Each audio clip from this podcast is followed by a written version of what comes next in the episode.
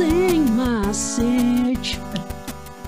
O programa que fala de games na malandragem.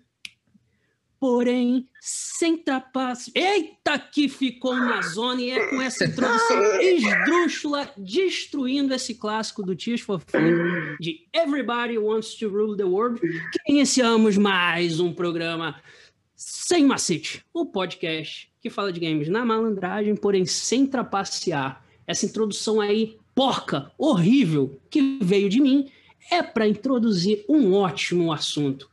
Trilhas sonoras originais, um assunto aí que vem sendo pedido diversas vezes pelos nossos fãs, né? Inclusive o mais fervoroso deles, o Finir. Não sei se vocês conhecem aí, nosso grande fã e colaborador do Sem Macete. Esse programa é para você, viu, Finir? É um programa de trilhas sonoras originais. E, mais uma vez, estamos aqui com esses bacharéis dos games que todos esses ouvintes aí do Brasil, do mundo inteiro, das outras galáxias, conhecem muito bem, mas eu sempre trago uma curiosidade desses rapazes aí em suas apresentações e eu vou começar com elas mais uma vez. Ele que trocou de instrumento de seis cordas para algo que nem é instrumento, porém tem quatro cordas, e logo depois mudou para cinco. E eu acho que não vai demorar, ele vai estar tá com um baixo de oito cordas. Por que Vitor Casavelha. Que isso, jovem. Eu, olha, oito cordas é muito, né, cara? Mas eu até dei uma olhada no de sétima, não tem condições, não. Não tem cabimento. O baixo uma já é demais. É, cara, tremendos, tremenda música, né? É, eu diria a tua interpretação, né? Desse Você clássico foi tão original que parece até uma música nova, né? De Olha tão aí. diferente. A amizade. É... A amizade. A amizade. Troquei de instrumento só para tocar com esse cara que me apresentou. Fiz um show e ele saiu da banda. Isso que é gratidão, meus amigos. Guarde seu rancor, eu quero ouvir essa história. Eu, eu, vou, eu quero o seu currículo musical. Até porque, para a gente falar desse assunto, tem que ter background. E é por isso que eu quero apresentar aqui meu segundo camarada, bacharel, ele que é o melhor cover de Rodrigo Amarante que eu já vi na minha vida. Na verdade, eu vou além. Ele é melhor que o Rodrigo Amarante. Ele, ele é o Rodrigo Amarante. Sabe Sim. por quê? Porque ele, ele faz aquela dancinha desengonçada e nunca traiu o hardcore. Não foi para aqueles acordes lá mais torto para fazer aquelas musiquinhas lá para trocar no Maracanã. Ele, Felipe Belinho. Isso. A, a, a, em defesa do Rodrigo Amarante, ainda não traí, né? Mas assim. ah, existe sempre a possibilidade. Existe né? a possibilidade. O, o, existe a possibilidade. O, mundo é feito, o mundo é feito de possibilidades. Exatamente. Exatamente. Legal. Eu gostei da sua introdução, Luizinho. Acho que vai ajudar a gente a ver o, quanto, a, o quanto é importante a música bem feita, né? Pro, pro conteúdo. É o contrário. Eu, eu sinceramente, eu, entendi, eu tenho uma estratégia. Eu tenho uma estratégia que é sempre começar mal para as pessoas esperarem, não esperarem tanto e ficarem surpresas no meio do programa, falar assim: "Meu Deus, não, não dava nada para aquele programa. Olha, Começou tão horrível com uma paródia péssima". É o elogio que eu fiz para você agora pouco antes da gente começar a gravar, que era é, é que que foi que eu falei? Gerenciar expectativas. Quebra das Gerenciamento de expectativa. É isso que você tá Quebra tá fazendo, de expectativa. De novo. Eu, eu faço isso muito bem. Eu faço isso muito bem. Então vamos aí para o nosso terceiro integrante. Ele, membro, é o membro mais famoso desse grupo seleto aqui, o, o Sem Macete, já viajou o mundo inteiro tocando na sua banda. Ele tocava guitarra aí, ainda toca, né, nessa, nessa grande banda de hardcore. Sun 41, Brown Sound. Fala aí, galera. Pô, prazerzaço tá aí.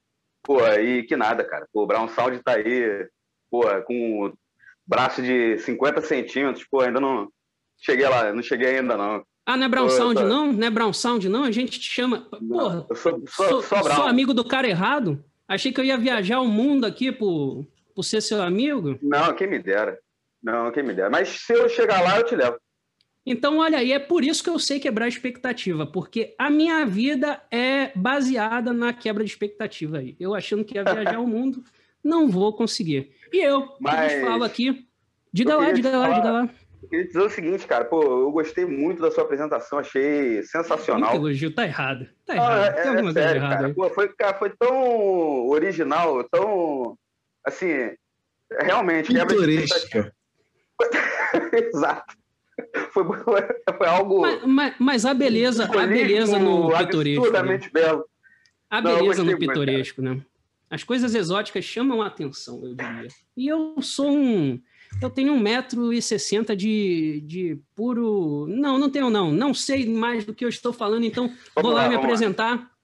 E eu que tô de roxo aqui, né? Que nesse universo musical aí sei tocar violão, sei tocar guitarra, sei tocar esse, esse negócio aí que chamam que é instrumento, que é baixo, sei tocar bateria, sei cantar. E aí você me pergunta, como você faz tudo isso? É porque é medíocre, é horrível, é exatamente como foi a entrada desse programa. Eu não faço nada disso direito, então consigo fazer tudo isso. Luiz Printes, palmas pra mim. Palmas, palmas, palmas. Muito obrigado. Mereceu. É isso aí, meu irmão. Merecido. não, é, é Obrigado, merecido, obrigado, merecido. obrigado. Pra quem não É, conhece o Luiz aí, pô, o cara é realmente. Inclusive já tocou bateria comigo. Já Lembra que a toquei gente já fez bateria. ensaio tocando bateria de, de verdade. ó. Quero Tremendo guardar esse assunto. Quero guardar esse né? assunto. Na câmera aqui do, do podcast, do videocast, não dá pra perceber, padrão né? aparece, Mas é, não dá pra perceber. um né? dia, quando vocês pedirem autógrafo pra mim na- nas ruas, vocês vão ver que eu não sou alguém muito grande. Vocês vão perceber isso. Mas é isso aí. Como é que vocês estão, meus camaradas? Depois dessa bela apresentação aí que eu sempre faço. Tudo bem? Achou? Todos prontos para falar desse, todos prontos para falar desse universo musical dos games que a gente sempre comenta nos outros programas, que a gente sempre fala o quanto a gente é influenciado. Todos prontos? Sempre, cara. Pronto, Pô, pronto. muito, e Mas hoje o- vai ser muito bom. Mas o pessoal que está ouvindo a gente não está pronto. Só vai estar pronto depois que vocês passarem esse CV maravilhoso que Hum. vocês têm de envolvimento com a música. E eu começo aí com a quebra de expectativa que eu tive, né? Achando que o rapaz era o guitarrista do Sun 41 e não é. Vitor Brown Sound, diga aí, cara, qual é, qual que é o seu background? Somos todos envolvidos com a música aqui. Eu queria um pouco de um pouco mais de, de, de carne nesse osso.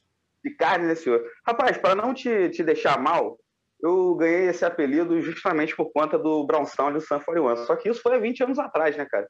Então, já tem um tempo. Mas a É. música não tem idade, não tem Não data tem de idade, validade. não tem idade. Eu comecei a tocar aos 14 anos, é, comecei violão, né, tocando ali metade dos anos 90 para frente, de grunge, as coisas que eu via na MTV. E foi nesse tempo que eu conheci o, o Green Day, Offspring.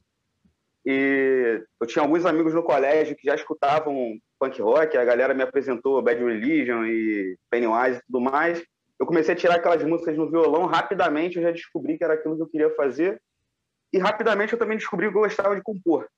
Então a minha primeira banda ela já foi, já não, não, não era uma banda cover, eu já comecei uma banda fazendo minhas músicas que não eram nada boas naquela época. E até hoje eu também tenho minhas dúvidas, mas. é, mas, Mas, mas honroso, né, cara? Numa época que não existia YouTube, que para você aprender a tocar guitarra, ou era ouvindo, ou comprando aquelas, aqueles videozinhos de banca, né? Você Revistinha de me- cifra. revistinha de cifra, você meter a cara e iniciar uma banda aí, pô, honroso, honroso. Pô, eu aprendi meia dúzia de acordes, pô, tentava tirar algumas partes de música, mas eu já comecei tentando fazer minhas próprias músicas, que no início era muito baseado na, no três acordes, um amor é a cerveja, né, no estilo AC, e depois a gente foi... Aí a gente vai aprendendo uma coisa ou outra ao longo do caminho, né? E Três aí, acordes, a minha- um amor, uma cerveja. Se você não tivesse ido pelo punk rock, sim, pelo sertanejo universitário, talvez você tivesse rico hoje. É verdade, é verdade. Mas talvez não fosse tão feliz. A ironia é que é o mesmo tema né, que se aplica, né? Exatamente o mesmo tema, você faz uma música de punk rock ou, ou você faz o, uma música sertaneja. Olha, aí. lá, calma aí, calma aí. Pô, calma, calma, calma. Repete Ela aí. ser Repete- pelo repete aí qual que foi o bordão. Calma aí, não é assim. Repete o bordão aí. Vai dizer que isso não é o tema da- de, qual, de todas as músicas sertanejas? O amor, a cerveja e o... Não, mas não é de todos três do punk rock, né? Não é de todos do punk rock. Eu só preciso de três acordes, um amor e uma cerveja. Pra ser feliz onde quer que eu esteja. Aí, É, pronto. Sertanejo. Então, é, não, não sei. Bom, enfim. Fiquem abertos aí para discussão geral. Discussão É. tão pesada que tá gerando aí uma, uma onda na câmera do, do nosso querido Deu amigo até, deu, Brown até, aí. Uma até, até travou. Até travou, cara. Mas é isso aí. É. Quem, quem tá no podcast Enfim, aí não está enfim. sentindo essa Vamos lá. interferência. Quem Vou- tá é, no videocast. Pronto, pronto. Voltando. é, eu comecei, então, minha primeira banda em 98. É, basicamente era eu e um amigo do colégio, a gente fazendo algumas músicas, né? Famoso Daniel. Daniel, tamo junto aí, Daniel Cabeça. Tremenda cabeça, grande hein? brother. Grande brother meu também. Um beijo, E- Daniel. Tamo junto, meu parça. E aí a gente começou a eu levar, levei umas músicas e ele curtiu, a gente começou a compor, dali saiu a minha primeira banda que foi o Sold Out, era em inglês, né? É, e aí foi composta por mim, ele e Bernardo na bateria, Bernardão que Rapaziada gostava você- do NoFX, Onde né? quer que você esteja, cara, pô, um grande abraço pra você, meu irmão. Cara, sumiu, né, cara? caralho, Uma saudade de trocar ideia com o. Bernardo, cara. Rapaziada gostava do NoFX, né? Gostava muito. Eu Meu sou grande brother é Moreno. É, e Moreno no baixo, Moreno morgado. Cara, e o Sold Out era isso. No FX, Strangout, Pennywise. É, a gente colocava isso tudo aí numa... E o pop punk também, que estava ali muito em voga, ali no, já no, final dos anos 90, início dos anos 2000. Do Sold Out a gente passou para o Oliver, que, que era basicamente a mesma banda, mas em português. Mas tinha uma... A gente seguiu uma certa, um certo caminho mais para o pop punk, né, melódico e tal, mas continuava com a pegada hardcore. E o Sold Out, o Oliver, né, Sold Out Oliver acaba ali no final de 2006, 2007. Eu fiquei um ano sem banda e em 2009 eu fui convidado a, a entrar no Darwin como guitarrista e vocalista. E fui de 2009 até 2020. Já fazia umas Eu- participações, né, Brown? Não, não apareceu do nada no Darwin, né? Não, não, já tinha tocado com eles em 2004, é, já tinha feito, participado de alguns shows. E Legal, assim, legal. quando houve uma. é, Alguns integrantes saíram da banda, eles me convidaram de pronto, eu também me amarrava na banda, saia. Fui logo lá e já entrei gravando um disco com eles em 2009, que saiu em 2010, que foi o Milhões de Alices pelo Ar, é um disco pô, que eu tenho um carinho danado até hoje. E tive a chance aí, de, cara, de tocar bastante, viajar ao Brasil. Não ganhei dinheiro, né? É, infelizmente, porque é difícil chegar, chegar num ponto onde você que, pô, consiga ter uma grana sendo uma banda independente, assim, mas foi um, um momento muito, muito bom, muito frutuoso. Legal, assim, legal. Não, da- não ganhou da dinheiro, vida. mas tem história para contar, com certeza. Muitas, muitas. E, pô, fiz muitos amigos, né? É, pô, muitas histórias, muita, Muito muita bom, zoeira. Muito bom, muito E é bom, isso. muito bom, muito bom. Eu E- posso adicionar uma, dois fatos curiosos aí? Não, um é curioso, né? O outro Aqui, ó, é só um fato. no EP, no, na- no demo do Oliver, o Thiago do Darwin fez uma participação que eu tinha esse demo, né, em uma Ué. música que eu não lembro agora, eram quatro Tri- músicas. 31 E dias. Milhões de. Qual? 31, dias. né? 31 dias. E os dias se passaram, mas você continua aqui. Não foi em É, fevereiro. isso aí. É. É uma É. música que não foi Não. escrita por É, não causa de foi fevereiro. Aqui não. Não, não. E aí, e Milhões de Alices, para quem não escutou, tremendo CD, que para mim tem minha música preferida do Darwin, que é Aurora, né? Então, eu Pô. acho que é a primeira música, se eu não me engano. É a primeira Então, música do disco. Muito É, legal. pô, irado, cara. Rapa- Pô, muito- rapaziada, muito rapaziada é corajosa, né? Quando você busca a Aurora lá, aparece Full Fighters e Darwin. E aí a mão Parece treme. Quem, quem, Darwin. quem- quem que você vai Quem ver? que você-? Quem que você vai ver? É, Mas é isso aí, gravou, cara. A gente gravou Eu- discos aí. Legal. Brown, Brown tem um extenso currículo aí, então respeitem a opinião desse rapaz durante o programa. Mas Pera aí. não menos respeitoso que Brown, eu quero saber da história de Vitor Casavelli aí também, rodado Rapaz. no underground de Niterói aí. Não, é. Inclusive, eu também quero contar uma história. Logo que eu estava ali iniciando minha amizade com o Vitor Casavelli, eu fui a um festival chamado Cabo Frio Rock. E assim, Tremendo. era, era uma época de, de fotologs, né? E apes- o underground, se não se conhecia é, fisicamente, é, pelo menos de foto, essas Sim. coisas conhecia, né? Eu tava lá. Então, Tava lá, eu Foi- também. não conhecia Eu nenhum de também. vocês, mundo, mas né? eu tava Tá lá. Todo mundo lá, né? É, tava tava- lá. Estávamos todos, não é? né? Inclusive, eu também tenho uma história do Darwin, mas essa eu não sei se eu vou contar. Talvez eu conte. Ah, É, aí. Conta aí, rapaz. Eu vou, eu vou contar quando chegar na minha parte. Vou falar só do Vitor Casavelli, então. É, e aí, eu sabia a banda do Vitor e conhecia ele é, visualmente. Eu acho que a gente, a gente já tinha tocado no posto, não foi, Vitor? Tinha no Festival Tanto- Sexta tanto que Básica, nessa época- onde a gente recolhia tanto- alimentos não perecíveis na sexta-feira. Então, eu, já- eu já conhecia a banda de Vitor. Era uma banda em ascensão, no underground de Niterói. E esse evento, Cabo Frio Rock, era um evento muito grande, que teve Pitch, teve Dead Fish, teve o próprio Darwin, que eu tenho uma história também nesse dia. E durante o show, numa pausa entre um e outro, eles começaram a, a comentar sobre bandas que possivelmente tocariam numa segunda edição, que nunca existiu. Mas, porra, nessa, nessas bandas que eles falaram, eles falaram Casa Velha. E assim, é, eu, eu tenho um espírito com algumas bandas que eu sinto sincera, que fazem aquilo de verdade, que quando esse, tipo de coisa acontece, eu fico muito feliz.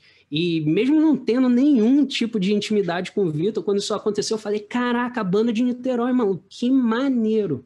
Então, essa foi, foi a minha historinha aí com. a- Vou deixar o Vitor falar, porque essa eu acho que não foi a primeira banda dele, mas deixa ele falar do currículo dele, né? Ah, tudo nosso. Então, é, esse dia, só para completar Cabo Frio Rock, conheci uma banda que eu gosto muito até hoje, que é o Sorry Figure, de Cabo Frio. Irada. Tem o- Três CDs dele, né? Eu acho mais legal o Exit for a New. Game.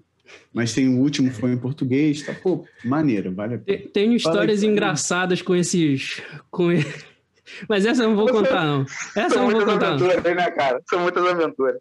Vai lá, Pô, continue. Vitão, continue, Vitão. Então, é, o meu apelido é Vitor Casa Velha por causa da banda, né? Casa Velha. Não foi a primeira banda que eu tive, mas foi a primeira banda que eu fiz show, né? A gente fez o primeiro show em 2003, né? Num, clube- numa casa de festa chamada Clube da Torre, no Largo da Batalha. A banda já tinha, já existia, né? Era um trio, eu entrei. Aí ficou duas guitarras, eu, Felipe Cazuza, né?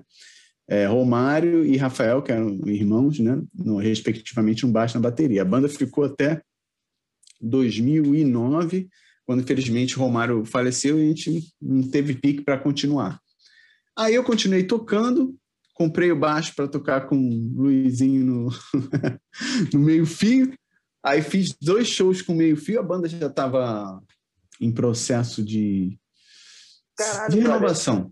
De renovação. Não sabia- eu não para sabia parar dessa de história. continuar. Eu não sabia dessa história, não, cara. Não, Achei sabia não? estavam falando de ag- agora, de parada recente. Não sabia, não, pô, Nada. Luizinho. Tu é safado, hein, rapaz.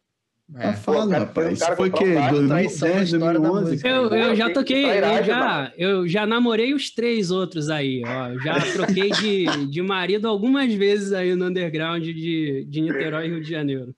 Não, mas eu É. brinco assim, porque a saída dele não teve nada a ver comigo, nem a, a minha entrada. Porque eu entrei porque eu gostava da banda, né? Obviamente ele queria tocar comigo e eu queria tocar com ele, casou, né? Beleza. Só que mais para frente a banda estava em é, processo de renovação, teve umas, umas divergências filosóficas e a gente, para a gente não acabou a banda, né? O que que fez? Quem ficou? Ficaram quatro pessoas, né? O Tomás, que era outro guitarrista, também saiu. Aí ficou eu, Léo na batera e Jonathan na guitarra. E a gente não acabou a banda, a gente simplesmente fez outra. Né? E os outros membros, é, não sei o que aconteceu, né? Continuaram com a banda. A banda é deles, né? Se eles quiserem tocar, toca com a banda. A gente fez outra banda que é Abstract, que é que eu toco até hoje. Isso foi em 2012. Em 2013, eu entrei no Johnny Dance, que é a banda atual aí do nosso grandíssimo Bellini, que Luizinho veio tocar depois, quando eu saí, porque ele esperou eu sair para entrar, né? Óbvio. Não quer tocar Ele não comigo. ia tocar contigo, né? Ele Exato. fala que quer, mas, pô. é. Continua, Exato. continua. Vou pedir demissão eu- aqui no meu trabalho e vou voltar para Niterói agora. Até comigo ele já tocou, cara. Bateria. Aí acabei que eu não Então, aí no caso velho eu gravei um disco chamado Inverno, que ainda não tá em Spotify, não tem nada, porque na época não tinha nada disso, como o Luizinho falou, tudo era mato. E era... eu acho que o Luizinho é um dos poucos que tem a mídia física desse CD. Depois, quando acabar a pandemia, eu, eu vejo se eu boto online. Aí eu fui pro, no Abstract, a gente tem o Inside Uma Mente Livre, né? E no, no Joy Dance eu gravei Time, o EP, por acaso a música Time eu não gravei, quem gravou foi Henrique, um baixista antes de mim. E gravei dois singles, é, You Can Deny e Fight. É isso. E depois é, a, gente, a gente tinha estava em processo de composição, aí eu saí, aí depois Bellini entrou, Roy, Royce entrou, e aí fizeram CAP, tremenda EP, muito bonito, gosto muito de ouvir assim, né? Espero que eu tenha contribuído no momento que eu passei. E nesse meio, eu saí porque eu estava muito ocupado, pegado estudo, não dava muito trabalho. Depois disso, eu entrei para o Narfling, mas era só como quebra-galho mesmo. Né? Acabei gravando um, um EP chamado Karma, é muito bom, gritaria, porradaria. E agora estava com tudo pronto para voltar com o Abstract, porque eu tinha mudado de vocalista, tinha show marcado já. E aí a pandemia estourou, meu amigo. E aí tudo parado, tudo parado. É mais ou menos isso. Tentei ser rápido aí, mas é mais ou menos isso. A, a vida tá difícil, acontece. Mas é, já ficou claro aí que é currículo também, hein? O papo vai ser pesado hoje sobre trilhas sonoras aí. E o nosso querido engenheiro de som aí, talvez o que esteja mais avançado na ação, além de ser um tremendo guitarrista é e dançarino. Eu vejo essas duas funções como uma só, entendeu? Artisticamente é assim que eu me expresso, cara. É por isso que, que você tá além. Mas, não, é, é, eu gostei que a gente foi fazendo uma escadinha, né? Do, do maior sucesso pro, pro menor. Então agora eu tô. Não, não, não. não que nada, que, que é isso? É... Não, brincadeira, mas assim, eu fiz um supletivo na música, né? Porque eu comecei lá, lá atrás, quando comecei, não tinha. Eu tava, eu tava fora da cena, né? Do, no interior do estado do Rio e estava fora da cena praticamente do, do que estava acontecendo aqui, assim, não acompanhava as bandas direito, conhecia uma ou outra, é, tudo era muito mais amador, assim, então acho que isso atrasa muito o desenvolvimento de quem está começando com música de forma geral, né? Men menos, é, menos pessoas para você trocar ideia, menos lugar para você tocar, tudo isso é mais difícil, assim. Mas por outro lado era legal também, porque desde o início lá eu lembro de ter me envolvido com tentado, né? Entender como é que era a produção musical, tentado fazer as primeiras gravações em casa, isso ainda em 2000 e 2005, assim, já estava tentando fazer alguma coisa em casa, assim. Fez com um microfone e fita. Cara. É, é, dois, a gente fazia, fazia umas coisas meio bizarras, assim, tipo... Tem gravava... gravação até com uma qualidade track, né? considerável, que eu já ouvi sua, o Benini. Isso, de 2005, assim, a gente gravava a bateria ao vivo com um microfone só, Fazia um monte de Pô. malabarismo, assim. Ali já dava para ver o se, Porra. se você se interessasse, potencial, você, né? chegaria a algum... É, o né? negócio né? que tudo isso foi colocado também de lado, né? Para de faculdade, trabalho e tal. E aí, depois de velho, arrependido, a gente volta, fala viver a crise do, de identidade dos 30 anos e fala, quero voltar a ter uma banda. E aí foi a hora que, que eu fiz o supletivo, entrei no Dance, e aí fui conhecendo essa galera, né? Fui conhecendo vocês, o Luizinho, que organizou essa suruba toda aí, que tocou com um, tocou com o outro, tocou com o outro de novo, voltou. E aí foi maneiro que a gente foi, foi se conhecendo, né? Isso foi maneiro. É, a gente, a gente descobrindo é, a raiz, é, a gente descobrindo a raiz do sem macete aqui, né? Foi pois que é. eu, eu peguei todo mundo. Pegou todo mundo, pegou todo mundo. Você é safado, rapaz. Uhum. Mas é foi isso. isso. Tinha uma banda nessa, nesse início, que foi a minha única banda, que foi que eu fiz todas essas coisas lá atrás. E depois, quando vim pro Rio, conheci a galera de ir no show, né? De, de circulador e tal, conhecia de vista, assim. E aí, trocando ideia um dia, não me lembro no show de quem, cara. Talvez foi até o show do Belvedere, quando veio no. Quando veio no Rio, Aqui? 2013, Rio. sei lá, 2000... Acho não, 2013 não, 2015. 16? Eu acho é bem depois, cara. É, por 15, aí. É, eu tô confundindo com 16, eu acho Paulo. que foi. E aí que eu falei com o Rose, falei, pô, quero voltar a tocar e tal. E, ele, e aí ele tava na Joy Dance e eu acabei entrando. Mas foi isso aí. Eu, e hoje em dia eu tô fazendo, tentando melhorar um pouquinho mais esse lance de gravação em casa, produção, que aí é uma, que é uma outra coisa que já entra. Quando você começa a olhar esse tipo de coisa, você percebe a música de um jeito diferente também, né? Até do que a gente vai falar depois de som e tal, você começa a admirar as coisas né, de uma forma diferente. Sim, Exato, eu, eu, eu também vou fazer um comentário sobre isso. É isso aí. É tremendo, tremendo engenheiro de som, eu diria aí, né? O nosso, nosso cara das técnicas. Cara, É, é, brabo. É, é o cara da tecnologia. Eu vou passar também rapidinho aqui pelo meu currículo. É, eu comecei a tocar violão tarde já. É, eu estava ali no segundo ano, então eu devia ter por volta de uns 16, 17 já. Ganhei um violãozinho do meu pai é, de 50 pau. Muito influenciado na época por é, CPM 22 e Korn, cara. É engraçado que Korn eu não. As pessoas adoram me zoar, né? É, Mas, cara, tinha algo naquela época ali do New Metal que me chamava muito a atenção, era a performance art- artística do Korn, Porra, cara. pra caralho. Era demais. foda, aquele cara. aquele bate, é bate-cabeça cara. ali era, era muito chamativo. Existiam é diversas outras coisas que eu vinha é, entender depois, questão é, questão técnica da música, né? Apesar deles não serem grandes ins- instrumentistas, ele- eles eram bem limitados na questão técnica, mas o que eles o que eles faziam com a limitação deles era algo muito inovador, acho, acho muito bom. E aquilo não me chamava atenção. Na verdade, eu comecei a tocar para bater cabeça, era só por isso. Só que com o tempo, é, tem algo muito pessoal meu, que quando eu me envolvo com alguma coisa, eu meio que vou muito de cabeça, muito de coração. Eu fui tocando sozinho, né? As revistinhas de cifra, o Cifra Clube, que já estava online, e eu fui, fui melhorando, fui ficando bom. Tive minha primeira banda, uma banda de cover que tocava de, de Full Fighters a Detonautas, e nessa banda eu, eu era um dos caras que tocava melhor. E aí me colocaram para guitarra solo, coisa que, pô, hoje eu nem, nem consigo chamar alguém de guitarra solo, né? Mas eu era o guitarra solo. E isso me deixou muito triste na época, porque eu era o cara que queria bater cabeça, não queria É mesmo, cara?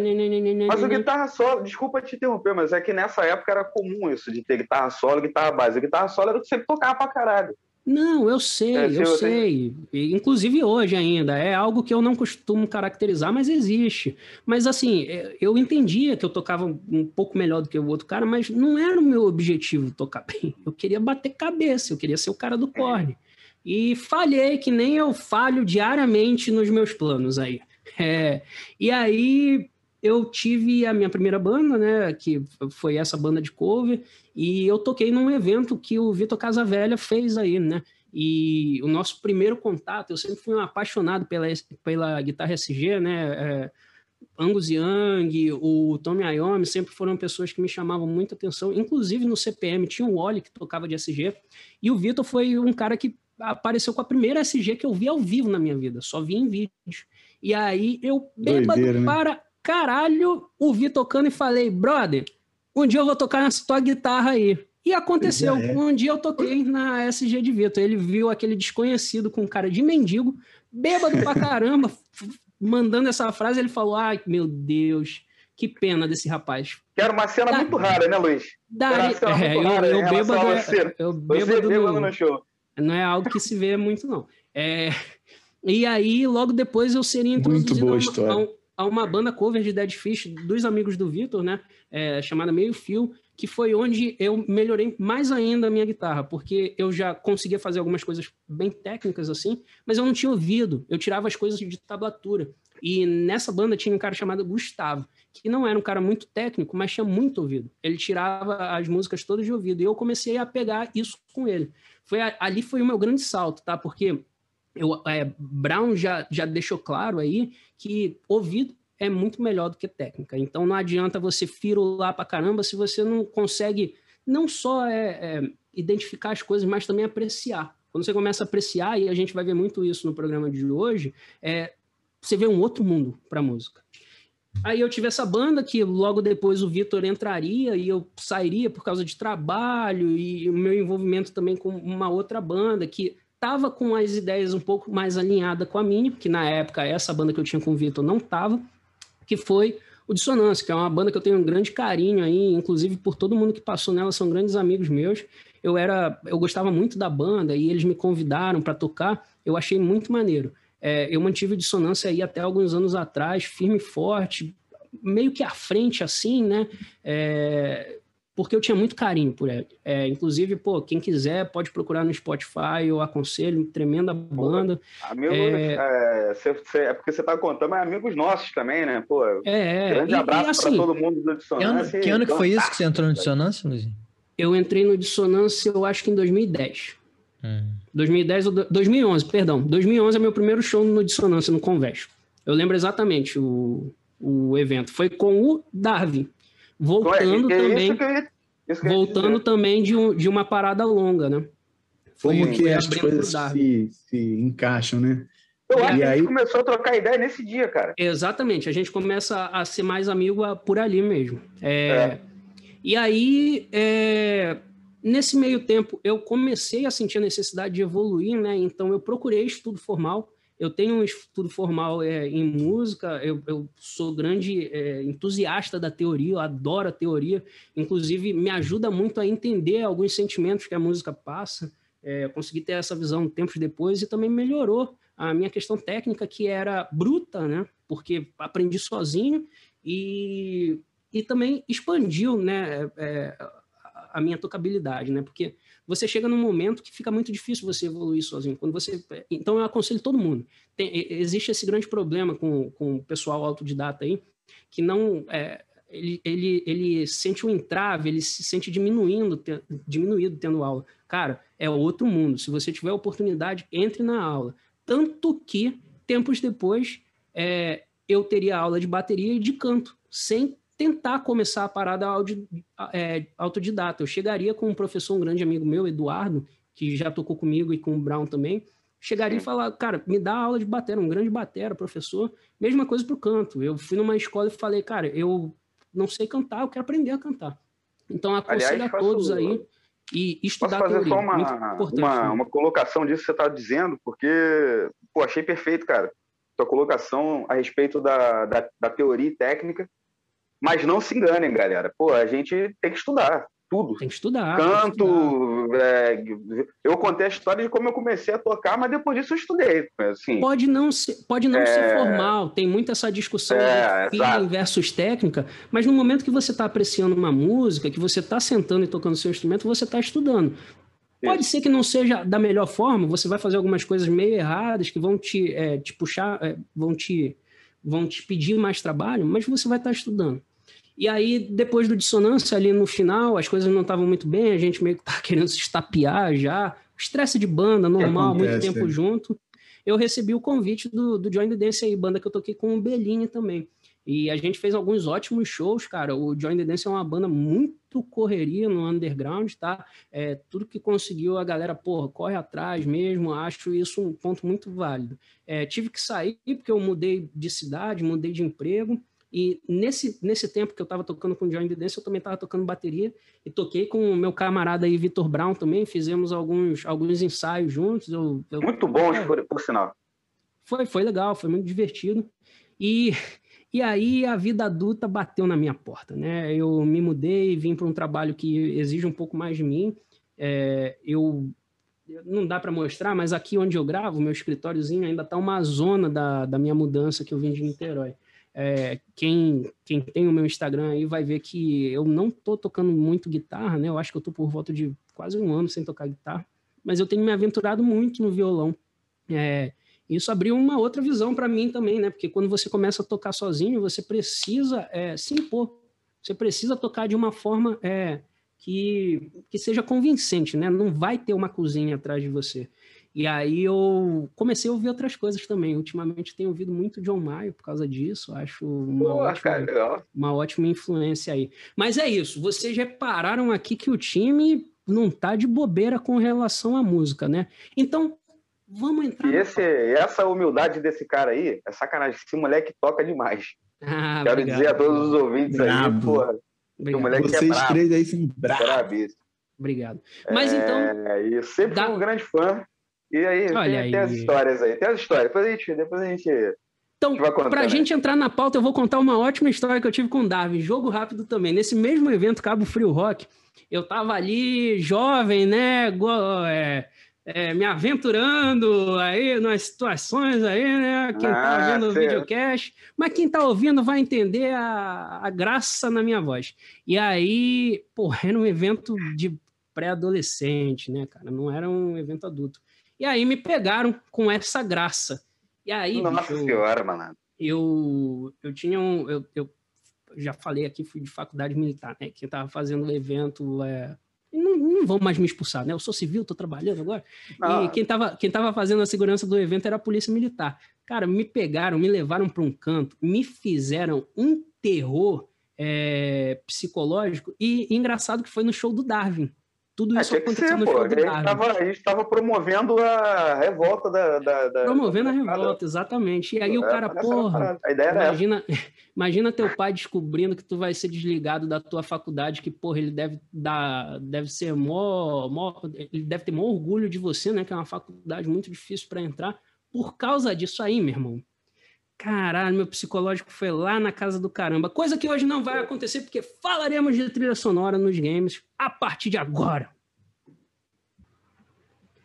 Foi dada a largada, então. Vamos falar sobre essa pauta que eu introduzi e a gente já bateu uma bola ali, já levantou nosso currículo para a rapaziada ver que a gente não tá de bobeira.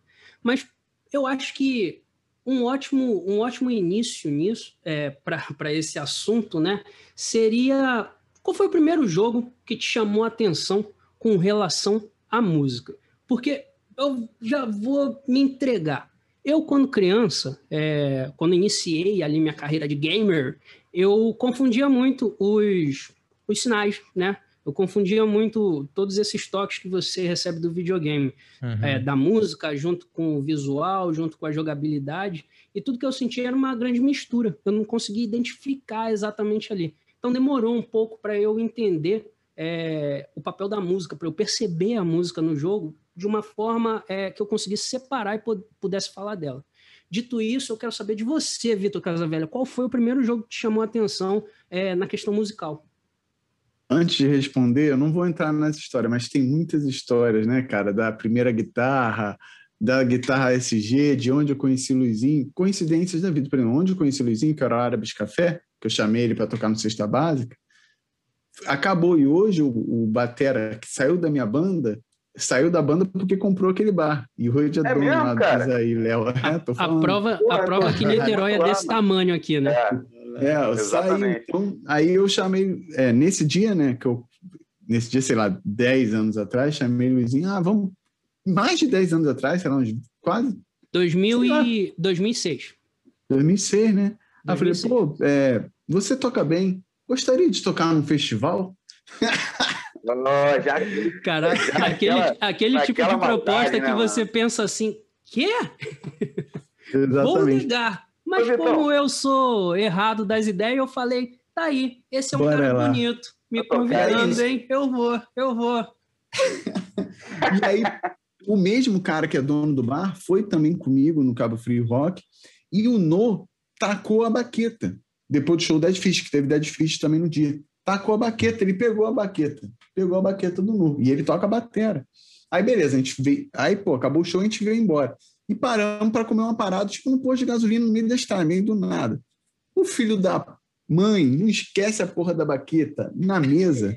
E a gente foi embora. Sei lá, uma hora, de, sei, 40 minutos depois. eu- Cara, Caraca, esqueci a eu baqueta. quis- Voltei. já tinham 15 Ah, mil pessoas lá, o cara conseguiu pegar a baqueta. Herói, cara. A gente não, foi. não ouvi, vocês voltaram, Então, olha só, a gente foi pro festival, passou o dia inteiro lá no festival. Foi, tava voltando para Niterói, ele perdeu a baqueta na, no posto de gasolina, a gente já tava 40 minutos depois, a gente voltou, a baqueta tava lá e pegou.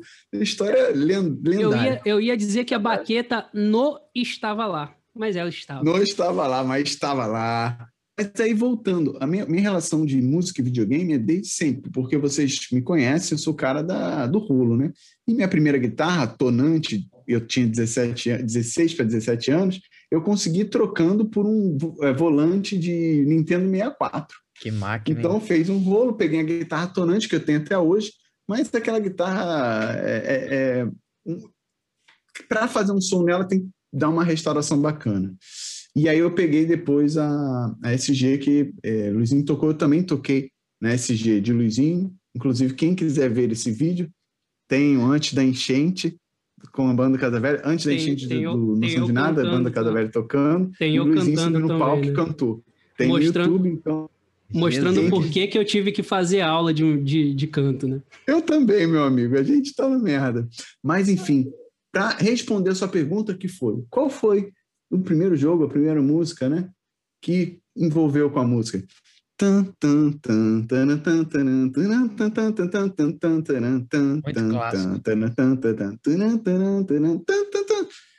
Vou parar por aqui porque esse jogo é, tem muitas variedades, é, e, mas especificamente esse é o esse que eu estou falando é o Super Mario, né? mas o que eu minha experiência foi o Super Mario 3, eu não entendi. Antes disso, tinha trilha sonora, tinha músicas importantes, né? É, mas nesse jogo teve papel crucial para mim, né? Então, essa é a minha resposta. Depois a gente aprofunda no, nas outras camadas e você que está nos ouvindo, espere que terá mais Super Mario e suas músicas. Muito, muito bom, Vitor. Eu acho até, eu já chuto aqui, porque é, o seu argumento tem um pouco do meu, e eu imagino que de repente os nossos dois outros músicos bacharéis aí, doutores em música e bacharel em game, talvez tenham uma certa relação com isso. Então eu vou falar aí com Felipe Bellini. Eu quero saber a sua resposta com relação a esse assunto. Onde que você começou a, a ouvir a música dos games? Pois é, é engraçado porque é difícil, né, a gente conseguir voltar precisamente ali qual foi o momento que virou a chave, né? Porque eu me lembro de jogos do Master System de ter muita música boa. Músicas que eu ainda como se eu estivesse escutando a música ainda, né? Tipo, me lembro delas muito bem. Mas eu acho que é o primeiro jogo mesmo que eu eu acho que o primeiro jogo que me marcou mais mesmo foi o Sonic.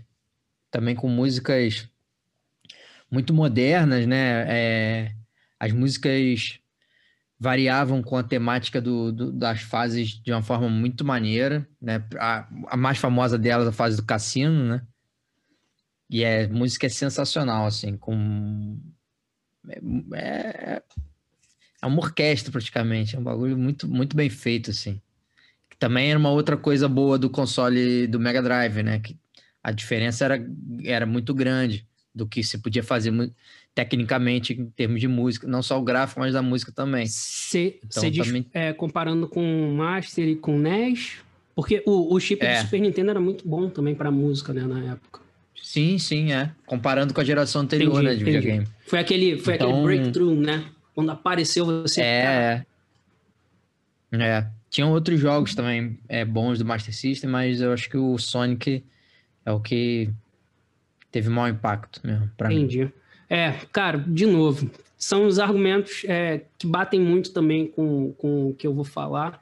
É, eu acho que a gente tendo todos sido criados ali no final de 80, né, início de 90, tendo acesso aos videogames ali no início de 90, vamos ter uma certa similaridade aí. Mas vamos ver o nosso dinossauro aí dos videogames, ele que estava um pouco avante, porque ele estava no chip do arcade, né? Ele que sempre gostou de fliperama, de lugares com cheiro de cigarro, é, bebidas. Vai lá, Brown. Na... Desde criancinha, né? Desde, Desde moleque, né? Desde moleque já tava. Já chegava. Cara, desce uma sabe, ficha aí, chefe. Sabe o que é o pior, mano? Você me conhece tão bem, cara, que realmente, é, eu, eu consigo precisar. Eu tava escutando o Belinda ali, eu pensando, cara, e essa pergunta, ela é difícil, é difícil de responder. Mas eu consigo precisar exatamente qual foi a primeira vez que eu tive um impacto musical com o videogame foi exato, foi no, no Flipper, óbvio, foi no arcade, porque o arcade era aquilo, né, cara, numa explosão de som e, e cores e imagem, porque era sempre um ambiente obscuro. E foi com o Street Fighter 2, cara. Eu cheguei lá, coloquei a ficha, primeiro estágio, eu escolhi o Ryu, primeiro estágio, Guile, cara. Isso era demais, né? Porque as, as, músicas eram, as músicas eram relacionadas aos, aos estágios, né? Então você tinha aquele input é, áudio e você já na cabeça fazia a relação com, com o estágio, né? Exatamente, cara. E aí, pô, eu fiquei. Ah, cara, eu fiquei deslumbrado com aquele bagulho, assim, porque.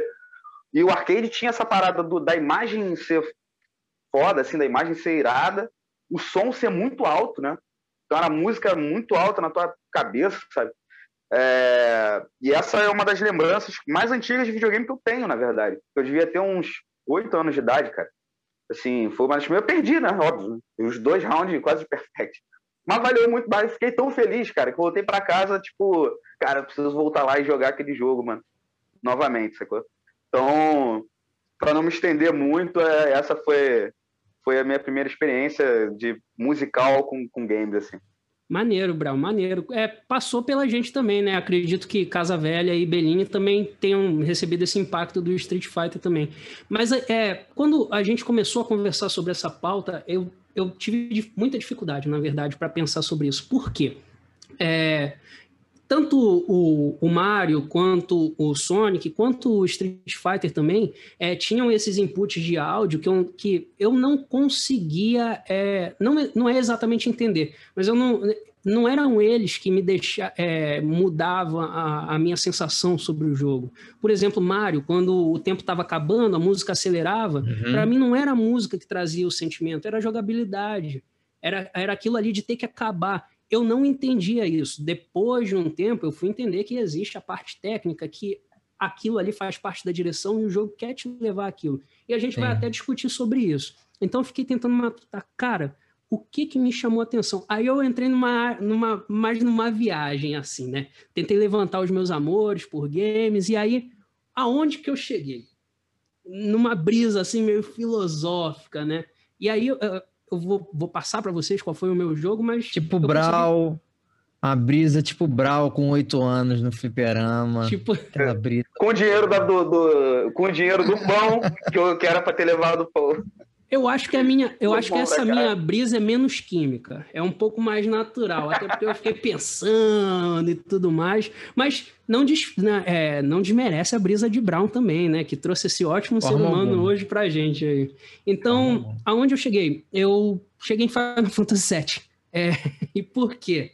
Por causa da música? Não exatamente. A coisa que mais me chamava atenção no Final Fantasy VII na minha primeira jogada, que eu já deixei claro aqui que não foi a jogada que trouxe o meu amor pro jogo, mas é a música da vitória. O pam pam pam pam pam pam pam pam pam. Cara, isso isso ficou tanto na minha cabeça que eu comecei a, a isso moleque ali nos meus 16, 17 anos, que deve uhum. 15, deve ter sido a primeira vez que eu joguei Final Fantasy, que essa música é para mim ela não era é, ela não era consequência de uma vitória tocar ela levava a ter uma vitória. Então, em qualquer lugar que eu escutasse ela, eu já achava que o, o clima estava bom, porque alguma coisa tinha acontecido que estava positivo. Então, ali começou a me bater uma parada de, cara, essa música simboliza algo muito grande. Ela, ela traz um, um clima bom para você. Ela te dá esse conforto de que é, provavelmente a gente vai chegar em algo legal, em algo bom.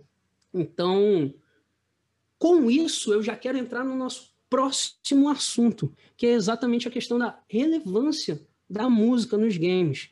Isso a gente pode abranger, é, como eu já falei, eu, eu dei umas, eu, eu, eu fui atrás da, da parte teórica da música, então eu vou deixar vocês iniciarem, mas tem toda uma técnica sobre esse sentimento que a música quer passar.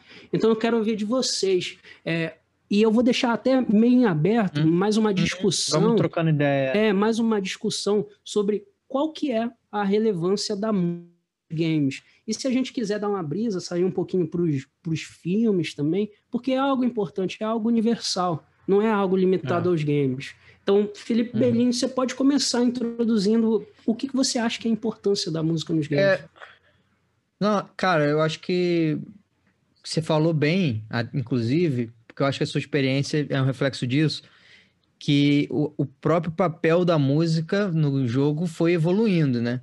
Com a evolução tanto da complexidade das histórias, né? O, os primeiros jogos, eles não, não era história, né? Ele era um, ele era um, ele era um desafio é, mecânico, mais do que, do que propriamente um desenvolvimento de, de uma história, né? De uma narrativa.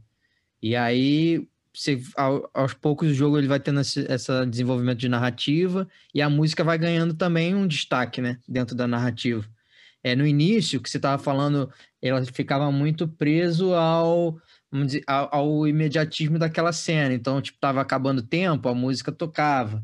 A, o jogo acelerava, a música acelerava. É, eu, lembro, eu lembrei do Sonic quando ele estava acabando o oxigênio dele embaixo d'água também. Eu ia comentar sobre isso. E era, pô, você ficava. Tava um desespero, desespero, cara. Tava um desespero. Tava um desespero. Então ela tinha muito esse papel, né? E Exatamente. depois ela foi passando para um outro papel mais refinado, vamos dizer assim, de realçar parte da, da narrativa, né? Coisas do ambiente. Mas, claro, sempre tentando te levar aquele tipo de emoção, né? Quando a música acelerava, é. ela queria te avisar, e talvez você não sentisse por ser, por ser, criança e tudo mais, mas ela queria te avisar que você tinha que entrar num modo correria ali, né? Uhum, então, uhum. O que, que, você acha sobre isso também, Vitor Casavelho? Você, você, tinha esse senti você já tinha esse sentimento apurado com relação a isso? Era instintivo, da mesma forma que ah, vocês falaram, e aí eu deixei para falar mais de Mário agora, que Mário tem umas, várias músicas, né? E, por exemplo, quando entrava na masmorra era. É, clássico também. É, então era um, pô, Era um clima mais, sombrio, né? Sombrio. É, exatamente. Era, era. Então você ficava mais tenso, às vezes a fase nem era tão mais difícil assim, mas você ficava, caraca, uhum. tô chegando no chefe, maluco, a parada é. tá, ficando, tá ficando bolada. Isso aí no Mario, é. Mario 2 tinha, né? Mario 2. Mario 1, tinha... Mario 1. Mario 1 era a segunda fase. É, a segunda fase. A primeira era toda coloridona, a segunda você já caía no, no PSP. Muito, muito, bem, muito bem pontuado, viu, Vitor? Essa lembrança é, que você então, trouxe aí é. sobre a, o clima de você se sentir mais tenso por causa da Exato. música. É. Exatamente Porque a sensação que tudo, né? iam te passar, né? É, muda o, o como o Brown falou, as cores, né? Uhum. É, visual todo, né? E o, a questão sonora também. E aí, outro ponto que é legal também, por exemplo, quando você pegava a estrela e você ganha um superpoder, né? E aí você pode encostar nos inimigos. Aí a música acelera, né? Aí você vai voado para poder prosseguir na fase o mais rápido possível, né? Então, e no finalzinho, né, tem um. É, cara, agora eu tô com a música do Final Fantasy na cabeça, né? Mas no final do Mario 2 você pulava. Não, não tem problema. No final do Mario 2, você pulava na bandeirinha, a bandeirinha descia. No final do, do Mario 3 da fase, você pulava em um ícone, que poderia ser a flor, a estrela ou o cogumelo, né? Aí tinha a musiquinha também que não é. Não, é.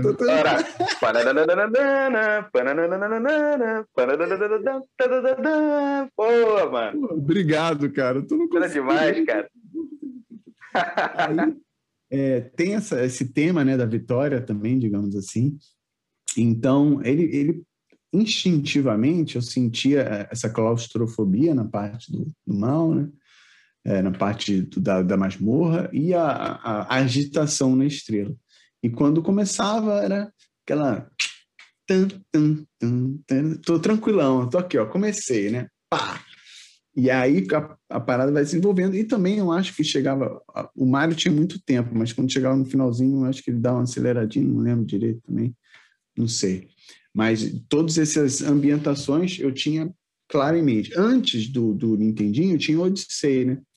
Que aí não tinha muita música, era o efeito sonoro, por exemplo. Você pega o Didi. É o, eu lembro do Atari Jogo de Box. Pá, pá, pá, pá, pá, pá.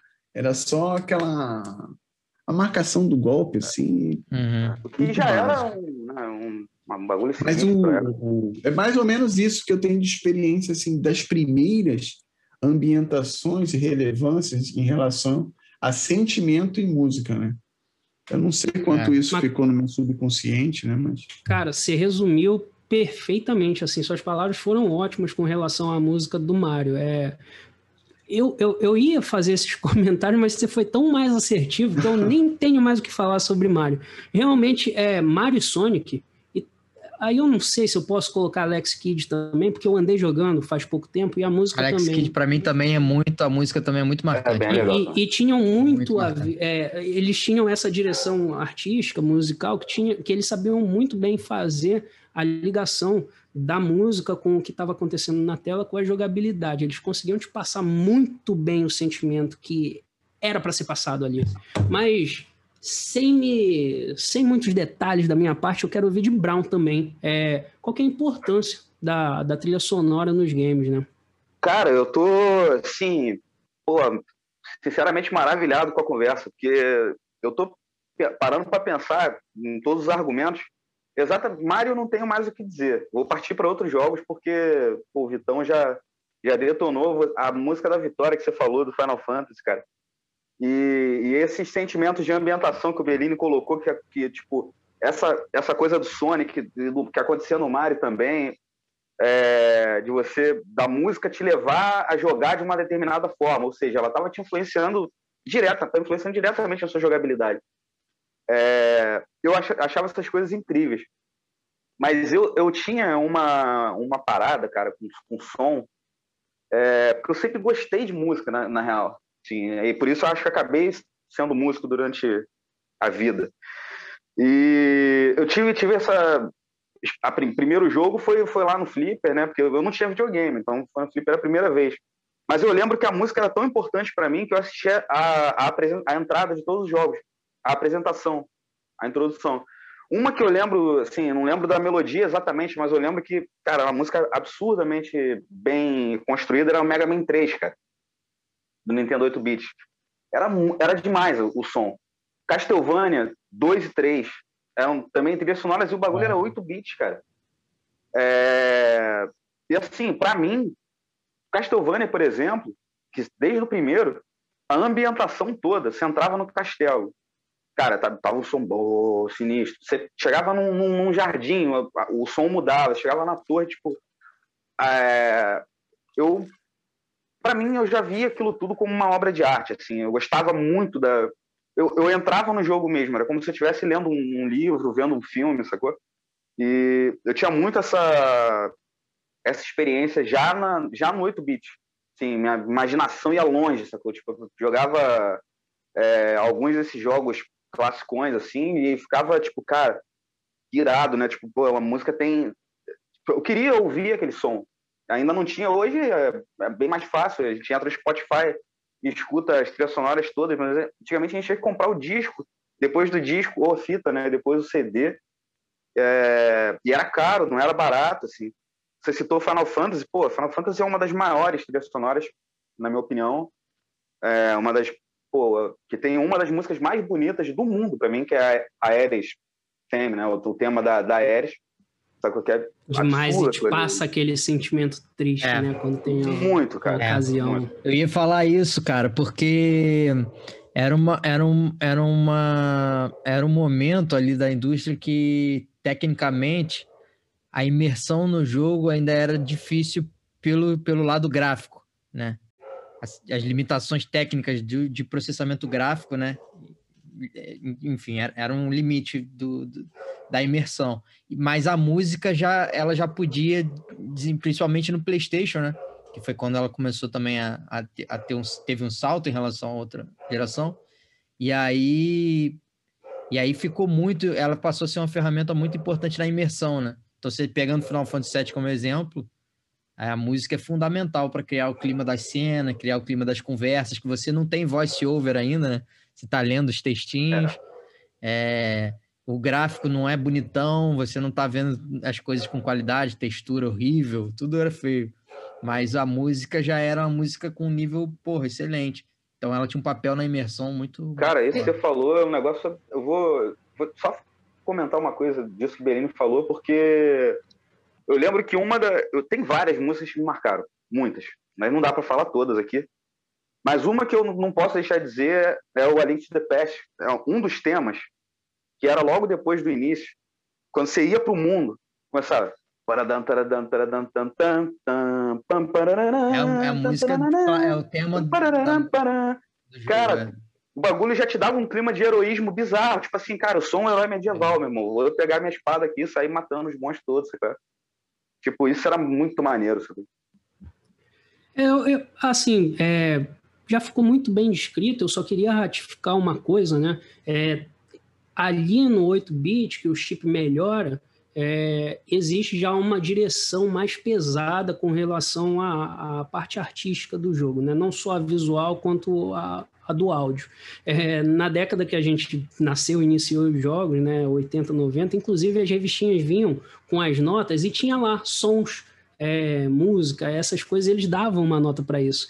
Então, ali eu acho que é, ali no 16 bit é onde tem a, a o pulo da, da, questão, da questão da música. É mais esse uhum. input que a, a indústria do videogame tem para te passar uma sensação, para te dar uma emoção. E eu só queria deixar ratificar, né? A gente já falou isso muito bem, mas essa tudo que acontece ali, a, todos os acordes que são escolhidos, toda aquela sensação que está sendo passada é algo muito bem pensado. Tem toda uma técnica, tem uma escala certa para eles te passarem alguma coisa. E isso acontece muito nos filmes. Esse input visual também das cores, é, que já é um, uma, outra, uma outra coisa, né? Do, do, do gráfico mesmo, do visual, aliado à música, ele te coloca dentro do jogo, né? Não é só a jogabilidade. Então, assim, entendam que é tudo muito bem pensado, que tem todo um trabalho, tanto que quando as coisas começam a melhorar, ali no 32 bits, você tem é, filarmônica fazendo, fazendo trilha sonora, você tem aí é, centenas de pessoas envolvidas com a parte artística do áudio, né? Pô, God of War tem uma apresentação linda que foi feita no Game, no Game Awards, que é o jogo sendo jogado e tocado com uma orquestra ao vivo, cara.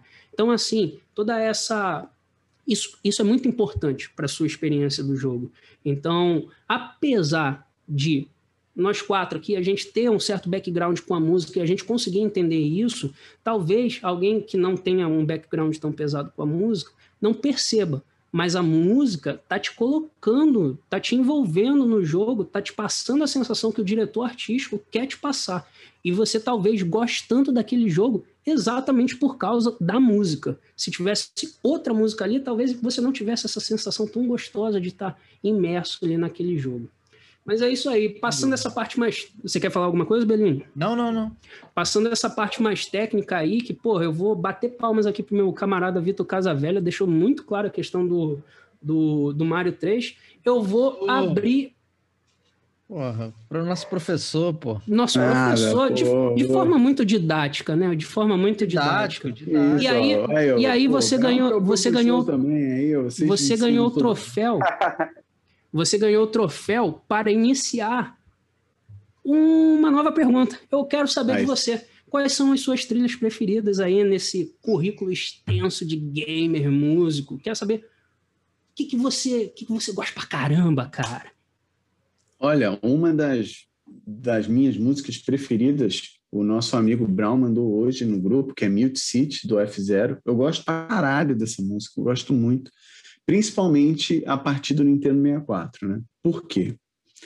É, o F0 do Super Nintendo eu fui ter há pouco tempo. Eu, eu lembro, cara, olha só como pobre é foda, né?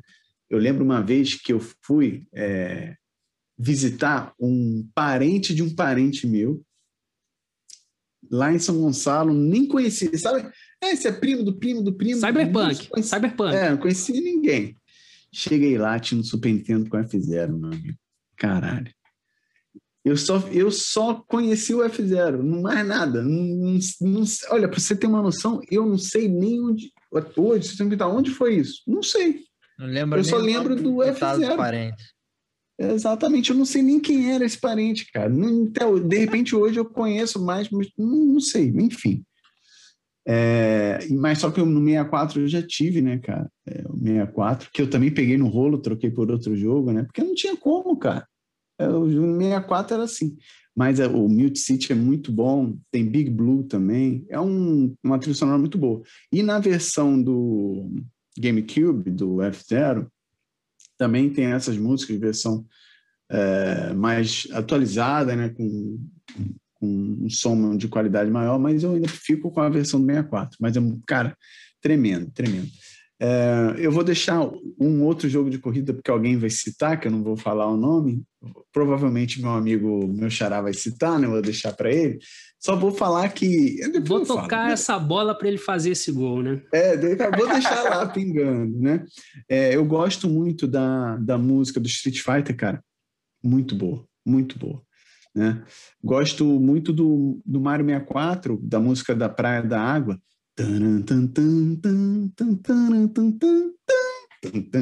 porque passa aquela imensidão, né? Você vai uhum. nadando, assim, passa aquela moreia. E é, cara, você vai viajando ali embaixo da água que, de uma forma diferente, né? Geralmente, no outro Mario, no, no Mario Worlds também, a fase da água de 2D, ela tem uma dinâmica diferente de ser meio difícil de controlar e tal. Essa não, né? essa era uma, uma, um, uma um, um contemplar do mundo marinho, né? Então era muito maneiro, cara. Olha, fala aí, fala aí. Você já reparou? Eu não sei se é geral, até porque eu pensei em um ou outro aqui, mas as fases de água normalmente tem a música mais abafada também, para dar aquela sensação de embaixo da água, de da, da, necessidade de você correr atrás de ar. Isso, pô, mais Exatamente. um ponto aí da relevância do, do da música no jogo. Exatamente. E, e, essa música ela quebra um pouco essa, essa, essa parada que eu me senti assim, um mundo novo, sabe? Você tá ali explorando e, putz, era muito maneiro. É, pensando aqui de outra, outras é, trilhas sonoras, cara, é... Ah, pô, cara, desculpa, essa eu ia falar, eu tinha que ter anotado. Tetris, meu amigo. Ah, demais. Tetris tem um puta, uma puta música. Pode crer, demais. pode crer, pode crer. Caraca, não me lembrava. Me lembrei. Porra, faz parte da nossa é. É, vida. O bagulho é um funk, cara. O bagulho entrou Exato. pra cultura popular, Exato. cara brasileira, tá ligado? É verdade. Pô, Porque é o bizarro, mini, games genéricos, né, que vinham com um milhão de tetras diferentes, tinha essa música também naquela caixinha minúscula estourada, né? Sim, e que exatamente. foi é, minigames e, e caraca, videogames portáteis foi o tema do nosso episódio, né, que a gente gravou há pouco tempo atrás. Então, cara, essas músicas eu acho que me marcaram muito.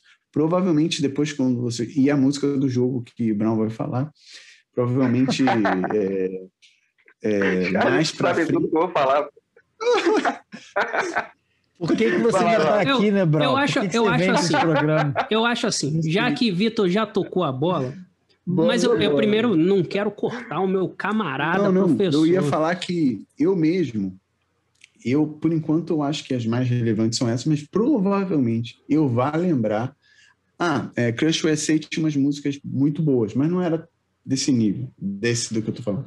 Provavelmente eu vou lembrar de algum jogo no meio da fala e aí eu, eu comento, mas vou rolar a bola aí, tipo Bebeto para Romário aí no Copa É, vamos lá, se...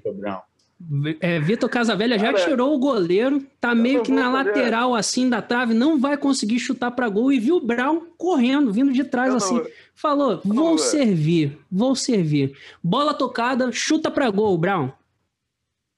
Pô, então, né, cara, eu não vou poder fazer é, uma vergonha dessa. Meu amigo já passou a bola aqui. Eu, sinceramente, eu ia falar, eu achei que alguém ia falar antes, né? E tava com outras músicas na cabeça, mas é óbvio que não dá para deixar de falar sobre a entrada do Top Gear, né, cara? Você começava o jogo, o bagulho começava com uma sinfonia, meu irmão. Aquilo ia crescendo na tua cabeça, parecia uma filarmônica, cara. Cara, e a, a sensação que você tava dirigindo uma Lamborghini, meu irmão. Tipo, é, viajando pelo tempo, espaço. Você não conseguia as cores, tu não conseguia prestar mais atenção em nada, cara. Tipo, esse jogo, eu, a gente tava falando de ambiência de jogo. A cri, criação de ambiência, tipo, viciante, essa música, as cores e o jogo de carro Top Gear 1, o bagulho te deixa muito alucinado, cara. Sim, deixava qualquer criança, acho que qualquer adulto, qualquer um que jogasse aquilo, cara. Era realmente muito impressionante. Até hoje, uma das memórias mais marcantes que eu tenho, assim, com, com música e, e games, assim. Sacou? Tipo, não, não sei como é que foi para vocês jogar Top Gear 1 pela primeira vez, mas para mim, cara, foi um negócio mágico, assim. Foi, foi realmente, cara, férico o bagulho, sacou? Tipo, um bagulho, assim, parecia que eu tava num mundo onírico mesmo, cara.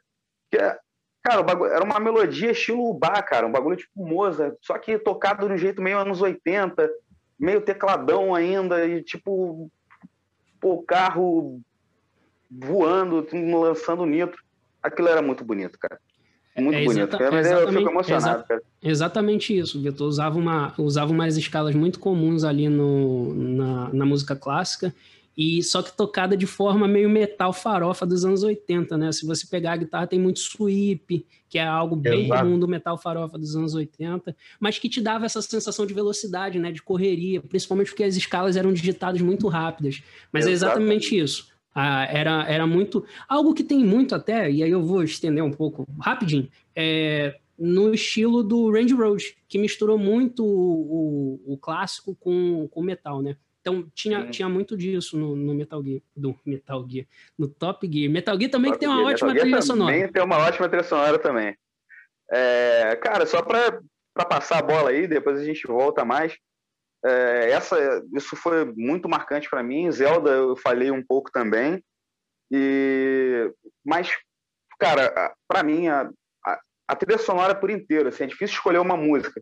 E esse, essa, por acaso eu tive acesso ao disco, porque eu era muito fã desse jogo, que era o Castlevania Symphony of the Night.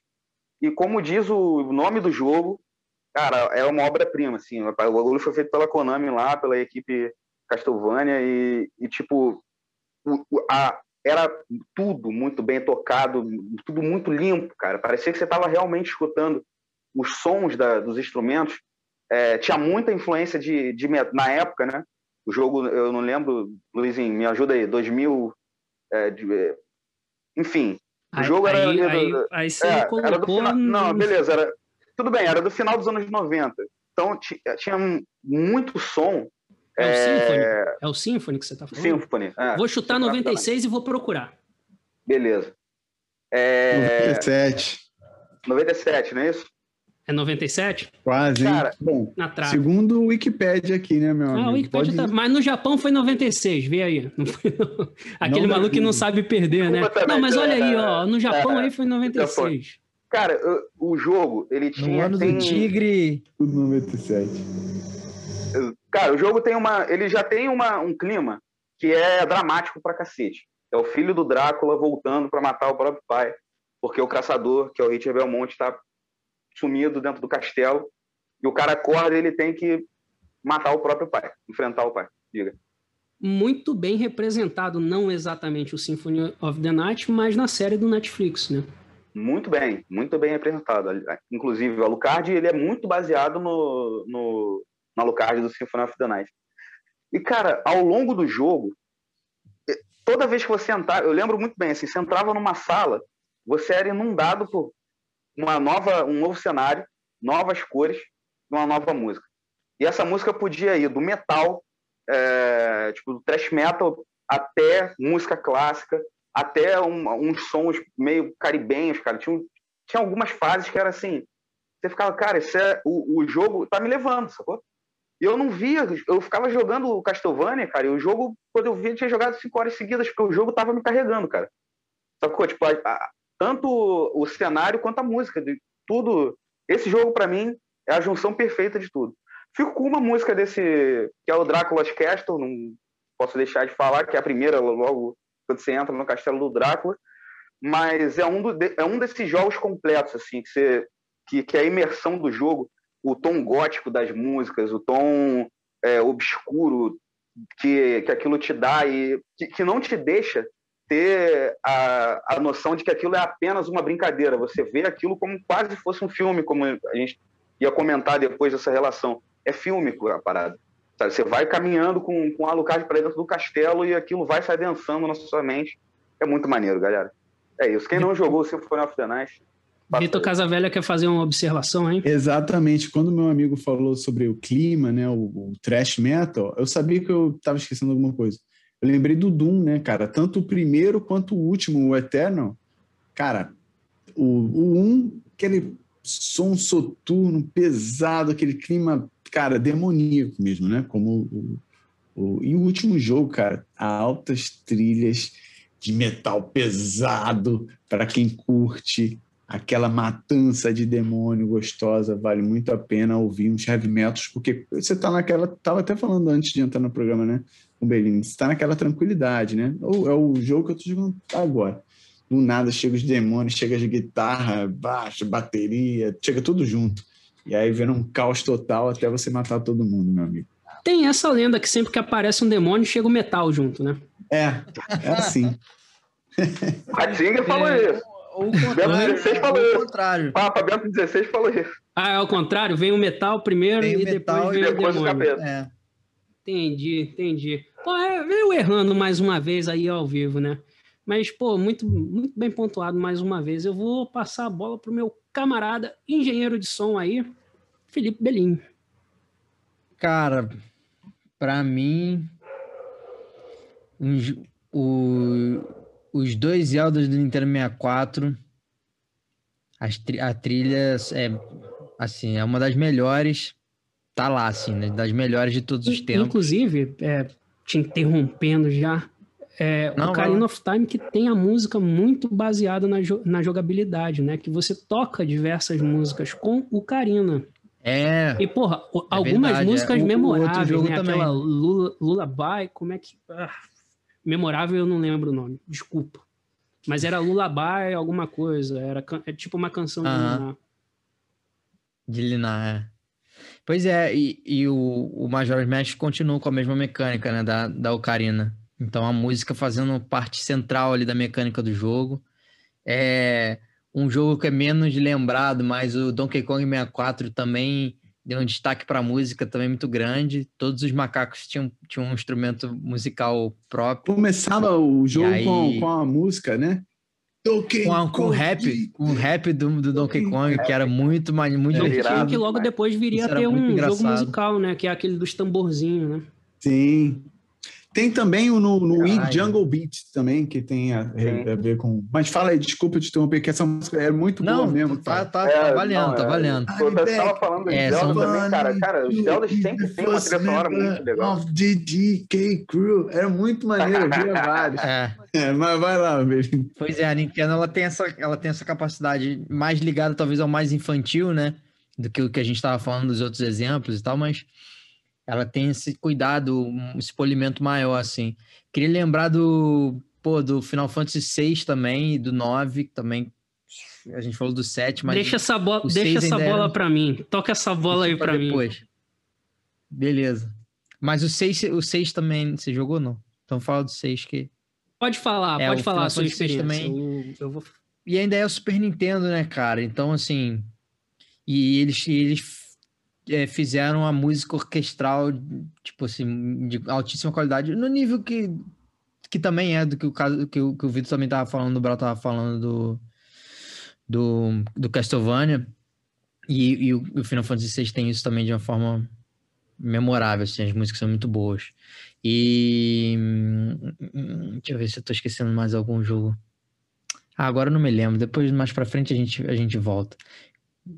A gente volta. Lá no final a gente vai lembrar de No mais final, a algumas gente coisas. volta pra essa pergunta, né? Volta pra essa pergunta. Pô, então eu vou, vou falar minha parte também, mas eu, eu, vou, eu vou avisar, eu tenho, eu tenho alguns toques musicais. Por exemplo, eu não escuto CD no random. Eu tenho uma dificuldade muito grande. Quando eu coloco o CD na primeira música, eu tenho que escutar ele até a última. Não pode mudar a Certíssimo. sequência. Certíssimo. Eu tenho esse toque muito grande. E outro toque que eu tenho também é tentar conhecer as outras obras de, de quando alguém me toca muito. É, principalmente nessa questão da trilha sonora. Então foi até por isso que eu pedi para o Belinho passar a bola, porque todos os Final Fantasies, alguns em especial, como o 7, que foi o que eu comecei, é, sempre me chamaram muita atenção na trilha sonora. E mais tarde, né, com a internet e tudo mais, eu fui um pouco mais além, tentar descobrir mais quem que era esse cara que fazia essa trilha sonora. E eu descobri. Não é muito difícil. Se você digitar é, Final Fantasy Soundtrack ou trilha sonora mesmo, você vai descobrir que o cara por trás disso é o Nobuo Uematsu, tá? Ele é um dos grandes compositores da Square. E como vocês sabem, se a Square é bom, esse cara também já Square é fez Chrono Trigger, Final Fantasy VI, Final Fantasy VII, Final Fantasy IX. Aí eu não sei exatamente até qual Final Fantasy eu, Ele foi, fez mas- Nier também? Olha aí, vamos procurar agora, hein? Vamos, procurar. vamos descobrir Não, isso? não- Vamos É um dos descobrir isso? melhores Mas jogos é Square- da, da, da década, hein? Se a Square é bom. Vamos É descobrir Square, isso? Quem, é, quem que é. vai jogar, quem que vai jogar o nome do, do rapaz aí no, no Wikipedia? Enquanto eu continuo aqui. Nobuo Ematsu. Beleza? Então, é, sempre me chamou muita atenção, né? Desde a primeira vez, no 7, no 8. Então eu fui atrás é, de informação desse cara e, pô, comecei a, a, a gostar muito da obra dele. Tanto que eu já fui atrás de, de outras interpretações dessa obra, né? É, eu acho que eu já conversei aqui sobre um grande guitarrista que eu, que eu gosto, que é o Mark Holocomb, que ele tem um, um, um outro projeto com o guitarrista da banda dele, o Misha, que eles tocam música do Final Fantasy na guitarra. É, e, pô, assim, eu como, como guitarrista também ver aquilo ali com distorção de algo que já me cativava demais, porra, é demais. Então, quando a gente levantou essas trilhas preferidas, eu, eu, na, eu imaginei que vocês falariam de Mario, de Top Gear, então eu tentei fugir um pouco disso e ir nessas trilhas dando crédito para os caras. Então, outro cara também, fala aí, Vitor. Não foi Nobu. É, compositores Keiichi é Okabe, Keigo Hoashi e Kuniyuki Takahashi. Olha aí, mais um ponto negativo para mim, me afastando mais uma vez. Felipe, você está fazendo um péssimo trabalho para eu jogar Não, esse é um jogo. grande, grande jogo. A trilha sonora do jogo é sensacional. Mas aí, continuando, é outra trilha sonora que eu gosto muito, a ponto de só ter jogado o jogo no YouTube, é de um jogo chamado Flame in the Flood. E aí, porra, vocês me perguntariam, pô, como é que você gosta da trilha sonora desse jogo? Você nem jogou, só viu no YouTube. É porque quem fez a trilha sonora desse jogo é um grande compositor de uma banda que já, porra, tá, tá, tá tem um momento dela em, diversos, em diversas partes da minha vida. É, com certeza é uma das minhas bandas favoritas, é o, o Chuck Reagan, do Hot Water Music. Ele, ele escreveu a trilha sonora do Flaming the Flood, inclusive tem o CD no Spotify, eu aconselho a todos, eu adoro o Chuck Reagan, ele tem aquela voz bem rouca, bem potente, e esse CD é todo acústico, que nem é o trabalho solo dele. É um ótimo CD, porra, ó, vão na fé, confiem em mim, que é uma tremenda de uma trilha sonora. É algo mais musical, mas é original, tá? Essa trilha sonora foi construída por eles, são músicas mesmo, né? Diferente do, daquela, daquela tentativa de, de ambientação, né? De, de, de imersão no jogo, são músicas né? mesmo. É, tem, tem letra, enfim, é uma música. Então, muito agradável, cara. Aconselho aí, Flaming the Flood do Chuck Reagan. E a minha, a minha última, né? É a minha última? É a minha última, assim, tô vendo minha colinha aqui. A minha última é um cara que eu descobri num jogo trans, é, chamado Transistor. É, esse é um jogo independente de uma produtora chamada Super Giant, que também fez Bastion, que foi o primeiro jogo dela, fez Pyre e atualmente está aí bombando com Hades. Cara, tirando Pyre, que eu não joguei, porra, vão na fé. São três jogos que eu adoro. Você vai é, conseguir o, o, Transistor e o, e o baixo muito barato, tá? Tem diversas promoções aí no, no Switch, na, na, no, na PS Store. E quem que é o cara por trás disso? O nome dele é Darren Corb. É um, um músico. É, é até engraçado porque eu andei pesquisando algumas coisas dele, me parece que ele é engenheiro, tá? Mesmo background aí do nosso querido Felipe Bellini, que é engenheiro e músico. E a história da Supergiant é muito maneira, eu aconselho, tem diversos é, é, documentários na internet de fácil acesso, é, mas a Supergiant é uma, é uma empresa independente de, de, de produção de jogos que dá muito é, dá muita ênfase à música e ao visual na, nas obras dela. Então, cara, a primeira vez que eu joguei Transistor, é, a música começa com um riffzinho de guitarra bem calmo, que é como começa o jogo. Tem essa trilha sonora, tá? Se você procurar Darren Corb na internet. E, cara, é, é, eu acho genial, porque assim, até o. O Pyre eu não acompanhei muito, tá? Apesar de eu gostar muito da Supergiant, está aí o meu motivo de expose de hoje. Quem quiser mandar pro Twitter, falar, ó, fã falso da Supergiant. O Pyre eu não acompanhei, mas o, o Transistor e o baixo, me parece que tudo foi gravado pelo Darren Corb, tá? É, no Hades não, tem alguns documentários sobre a gravação de Hades e aí já tem uma orquestra e tal, é algo mais grandioso. Mas ele é o cabeça por trás e as músicas são muito agradáveis. Teve uma época da minha vida que eu é, eu trabalhava no Rio de Janeiro, morava em Niterói, pegava barco e andava uma grande parte, que a minha trilha sonora indo e voltando era da Rencorb. Eu ia escutando a trilha sonora de baixo e voltava escutando a trilha sonora de transistor. Então, cara, é, foi algo que eu panguei na época. É, quando a gente levantou essa pauta, porra, Bellini diversas vezes falou: ah, você vai falar de Darren Corb, né? Você vai falar de Supergiant. Vou, bicho, porque eu já enchi o saco desse time aqui sobre esse cara. Eu acho ele, ele eu acho ele genial. É, instrumentalmente falando, ele é um pouco parecido comigo, toca diversas coisas, mas é, tem uma certa mediocridade ali, tanto que, pô, é, a Supergiant cresceu muito na questão musical, então você acha... O cara é medíocre igual o Darren Corb, mano. Olha, é, olha... Não, olha isso, mas eu, eu sou... Tá olha, eu, sou, ele, eu sou o nível tá mortal. sou nível Guardadas mortal. as, as, as devidas proporções. Mas o que eu queria falar, na verdade, é que ele não é um cara muito técnico. Tem diversos vídeos da, da Supergiant. Para você ver o quanto a parada cresceu, tem vídeo de show da Supergiant, que é o Darren Corb e a moça que canta também, que eu, agora não lembro o nome dela. Cara, isso é fácil de achar no YouTube. E, é- e são shows de uma hora e meia e a galera lá. Tem até uma coletânea no Spotify que é Songs from, from Supergiant, se eu não me lembro, se eu não me engano. E aí você vê que ele não é um tremendo instrumentista, que ele erra coisas simples, mas ele tem uma mente a ponto de criar essas canções e dirigir a parte musical do Hades de forma genial, cara. Eu acho assim, ó, se você, se você quer um motivo para jogar, baixa um Transistor ou o próprio Hades, sem ser só a promoção da, da Nintendo Store ou da PlayStation Store, abra o Spotify, digite Darren Corb e procure lá, baixe um soundtrack, Transistor Soundtrack, ou, ou o próprio Hades, que eu vou comentar logo depois. É, mas, pô, sensacional, cara. É, esse papo de, de trilha sonora me empolga muito. Dá para ver no olho de vocês também que vocês estão extremamente empolgados. Mas aqui na, na minha pauta, escrita por Bellini, tem uma parte assim: Luizinho jogando Switch sem áudio. E aí eu queria.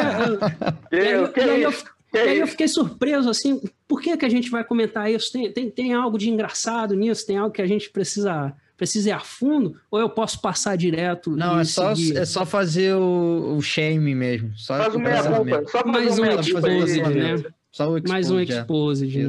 Eu, eu só queria é, me explicar. Mas aí, mas ser- Luizinho, em sua de posso fazer uma, uma- Você ser o advogado dessa vez, hein, cara?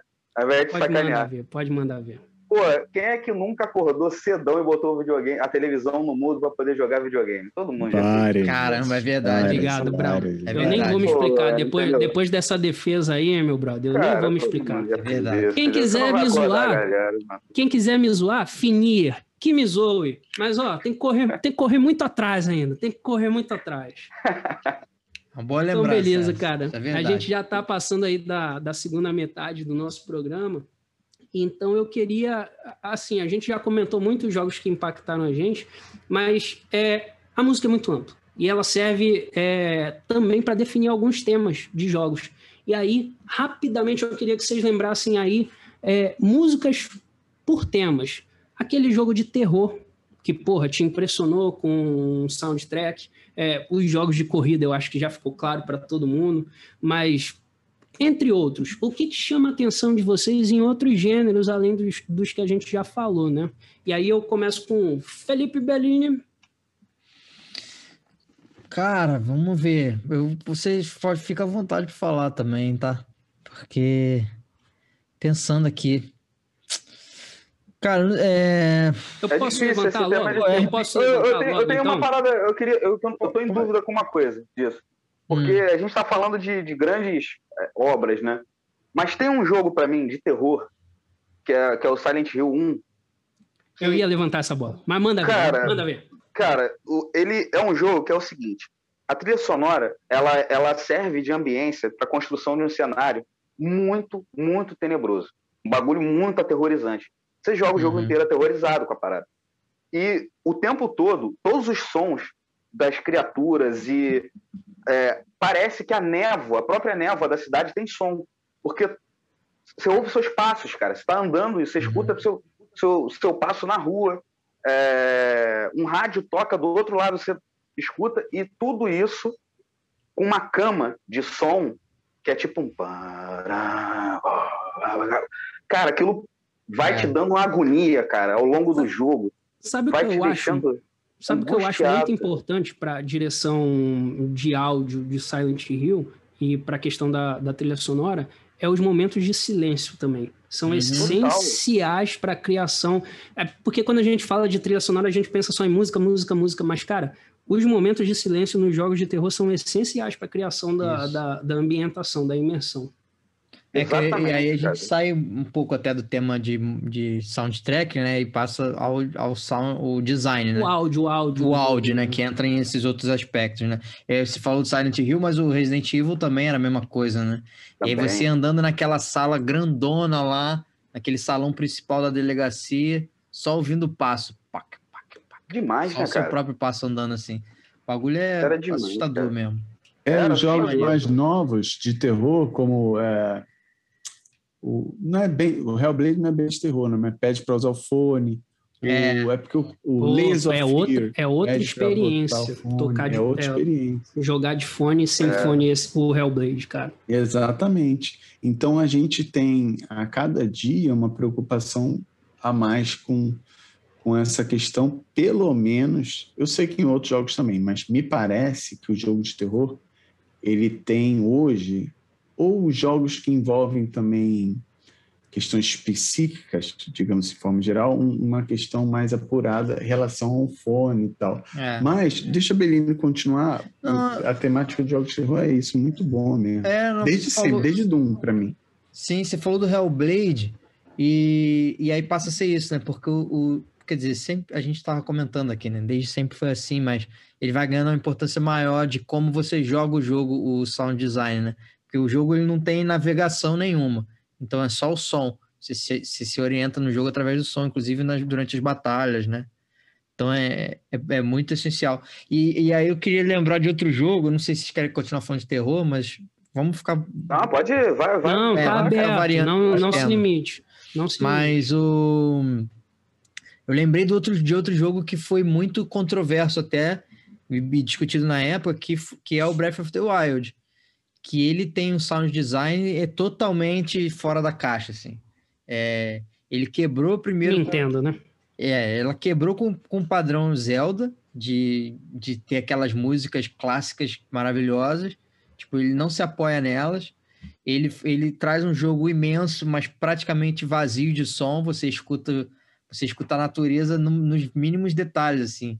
E, e as deixas do som, eu acho que eles inovaram em muita coisa de programação aí, inclusive, que as deixas de entrada de música estão atreladas com coisas que estão acontecendo no jogo. É, de, de alguma forma, o jogo ele sempre tenta passar essa impressão pra gente. Mas assim, mas, mas são.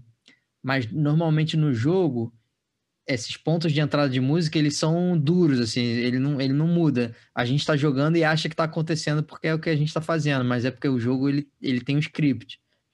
Agora o Breath of the Wild ele não tem script, ele joga totalmente aberto. Então ele usa técnicas diferentes de programação para fazer o a música do jogo funcionar com a ação de verdade. É impressionante, cara. Eu vi algumas coisas na internet sobre isso, assim, sobre o sound Pô, me design. passa, do fiquei bastante curioso agora. Cara, é... não, é sensacional. E, e muita coisa que eu não tinha percebido jogando até. É... Que depois você. Eu, eu vou procurar e vou te mandar, Luizinho. Eu Vou mandar no É, grupo. Manda no grupo, manda no com grupo esse, no também. grupo. com Também esse quero comentário aí, eu, eu, eu confesso que, ah, na minha ignorância aqui, subiu uma dúvida. É, os- o sound design, ele é separado do pessoal da criação do, do soundtrack? Acho que sim, né? Até porque o sound design vai mexer com programação, né? Eu acho que sim, cara. Eu acho que depende muito É, da... Eu não- acho que depende muito do desenvolvimento do jogo também, né? É. O, o Nobuo Uematsu, por exemplo, não vai estar envolvido com sound design, né? Ele É. vai ficar exclusivamente ali. É, sim, É. Faz, faz sentido. Eu perguntei E a sem- galera sem introduz a música à medida que for necessário. Mas de for. qualquer forma. Trabalham em conjunto, né? Trabalham É. em conjunto. O sound de design qualquer- com o cara do soundtrack. De qualquer forma, tem uma coisa que você falou, você falou do Nobu, e eu também sou fã demais, cara. Sim. E vou juntar duas coisas que você disse que eu queria falar, que é, você falou da música do Final Fantasy. E eu lembro da, da luta do Chrono Trigger, cara. Que entrava um, um baixo, mano. Dum, dum, dum, dum, dum, dum, É verdade, é. Muito bom. Era, é, isso tipo que, assim, era isso que te chamava a atenção? Um baixo? Cara, eu adorava aquele baixo, cara. Era O muito bagulho era maneiro muito- esse início da música. Era muito né? maneiro, cara. Não É. baixou, tipo, pô, o bagulho pam, pam, ia crescendo, né? Só que, pô, quando aquilo começava, tipo assim, a porrada vai rufar agora, meu irmão. Começou o baixo, pai. É isso mesmo, era, vai era vai rufar a porradeira, meu irmão. Depois ia aumentando, é a sinfonia, vai, ia, É, pô, indo muito além. muito bom mesmo. É, então, essa- essas pequenas partes, assim, não só é, a gente tava falando de grandes melodias, mas às vezes uma parte, uma coisinha, cara, do jogo. O próprio Final Fantasy, cara, aquele som da mãozinha mudando. Aquilo é mu- Exatamente, cara. Aquilo é, É. muito é, característico da parada, sabe? Aquilo te traz. A moedinha Eu- do Mario, né? moedinha Todas do Mario. coisas vão virando. Pô, esse. Se o, torna sound, memória o, afetiva, cara. o sound design aí que trouxe um dos melhores canais aí da internet atualmente, pelo menos pra mim, que é o Girlfriend Reviews, né? Que começou por causa de Breath of the Wild com o namorado da, da, da, da principal do canal, né? Que ficava abrindo e fechando o menu de Breath of the Wild pra saber onde é que ele tava, de pra onde que ele tinha. Aí ela falou, cara, não aguentava mais aquilo. Então eu comecei a me envolver e fiz o canal pra, pô, relevar aquilo. Cara, legal demais, cara. Essa, Brabo. essa coisa do. do é, a coisa da, do, do som, né, cara? É muito. Pô, a gente tava falando, a gente começou falando sobre vários jogos, né? É, Eu que vou então puxar um pouco uma sardinha aqui pro, pro jogos de luta, né, cara? Que são jogos que tem som falado, né? É, e no início era muito. é, Tinha uma, existia uma mesmo no arcade, mesmo no Neo Geo e tudo mais, tinha uma dificuldade de, de colocar aqueles sons, a gente escutava aquele. Que era aquele, pô, que era bizarro, né, cara? Tinha coisas que a gente não conseguia nem entender, essa coisa, tipo. Tchac, tchac, tchug. Ataque das corujas, né? Ataque das É, corujas. assim, O apesar, Tiger apesar Robocop. da grande, apesar do, do, do grande pulo tecnológico do, do 16-bit, ainda tinha muita limitação no chip, no chip de áudio, né? Então Muita, a cara. gente aí, a- aí a gente foi brindado com esses com essas coisas clássicas como o ataque das corujas, o Alex Fu. Alex Fu. Pô, mas dentro Mas é- da. Foi mal.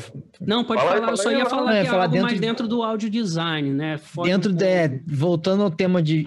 Quer dizer, continu, puxando esse ponto do tema de jogo de luta, né, cara? Pô, o King of Fighter com as músicas Demais. sensacionais, né? Aquelas músicas Demais.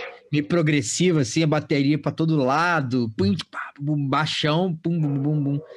Porra, bem, Demais. bem maneiro, um monte de slap, bateria, fazendo um monte de coisa ao mesmo tempo. Era, era, era uma característica bem maneira, assim, do King of Fighter. Não, King of E Fighters é. Eles sempre mudavam as músicas de um jogo pro outro, mas sempre mantendo o estilo. Isso era maneiro. E, pô, adorava a música do, do Samurai Shadow, do Showdown, Samurai Showdown. Adorava a demais. música. Aqu- Aquela temática toda japonesa, né? Tipo, medieval japonesa, assim. É Japão Tambor, Feudal. Muito maneiro. Maneiro. Samurai Showdown. Maneiro. Pô, cara, é grandíssima lembrança, cara. Esse aí também A era, era era uma trilha sonora de jogo, cara, que, pô, era muito bizarro, porque realmente era. é, trazia um, toda o, a, o espírito do- de um Japão feudal mesmo, né, cara? É. E de um medieval, uma Europa medieval também, né, cara? O som era muito maneiro, sacou? Além do jogo, né? Assim, a parada ajuda muito. Cara, acho que, tipo, falando, a gente chega à conclusão de que o som, não só a música, mas o- os sons, o audio design e tal, a parada ela cria uma memória afetiva que, pô, cara, você vai lembrando às vezes de pequenas passagens que eram, tipo, várias já passaram. Só nessa conversa eu já lembrei de várias aqui. Tipo, caraca, mano. Quando você fecha muito- o olho e puxa a memória, talvez seja a primeira coisa que venha, né? É, é aquele estímulo, talvez que você não dê tanta atenção quando você está imerso ali, mas que, pô, é importante pra caramba. né? Importante É, cara, não tem, não tem jeito, cara, porque você pega coisas como o, a- é, o, o próprio FIFA, cara. Assim, o som do jogo, sacou? Tipo, o som da torcida hoje em dia, né? É, a parada. Aquilo é muito importante pro jogo. É muito difícil jogar sem aquilo. Sacou? Tipo, é. Tanto é que nos estádios hoje em dia o pessoal reproduz esses sons de Pois torcida. é, isso tá mais. Isso é- tá rolando, Exatamente. né, cara? Tá rolando, do- cara. Dos jogos sem torcida. Cara, e aí eu, aproveitando isso, que é muito difícil jogar sem, sem o áudio, né? E eu já me entregando aí, eu queria falar que um dos últimos jogos que eu zerei aí foi Celeste, que, pô, a galera paga um pau imenso pra trilha sonora e eu não faço ideia do que que é. E é um jogo que eu gosto tanto que conseguiu me convencer sem o estímulo do áudio, né? Eu, cara, eu acho que eu tenho que zerar de novo, né? Acho que eu preciso fazer É, isso. provável, provável. Mas é isso aí, Mas rapaz. Que é papo, que papo agradável. Eu adorei, sinceramente. É, a gente cobriu aí bastante a questão da limitação do- dos- dos consoles na era do 8, que não tinha muita música, no 16 que o pessoal começou a melhorar, e no 32 aonde veio a música mesmo, aonde pegou pesado, né? Conseguimos cobrir aí também ah, diferentes estilos de jogos e como o soundtrack funcionava para todos eles. Demos uma pincelada aí na questão do áudio design também, do quanto ele é importante, mas eu vou dar uma repaginada aí em como a gente costuma fechar o nosso programa, né? A gente sempre puxa aquelas considerações finais. Em vez de consideração final, eu quero saber de vocês qual foi a última trilha sonora é, que chamou a atenção de vocês? Qual foi a última coisa que bateu forte aí?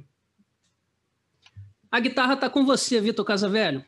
Pô, valeu, irmão. Então, eu ia falar de um que é realmente o jogo que eu estou jogando, mas como eu já mencionei mais profundamente, eu vou falar do Nier, que foi um jogo é, anterior a esse que eu joguei. Sabia.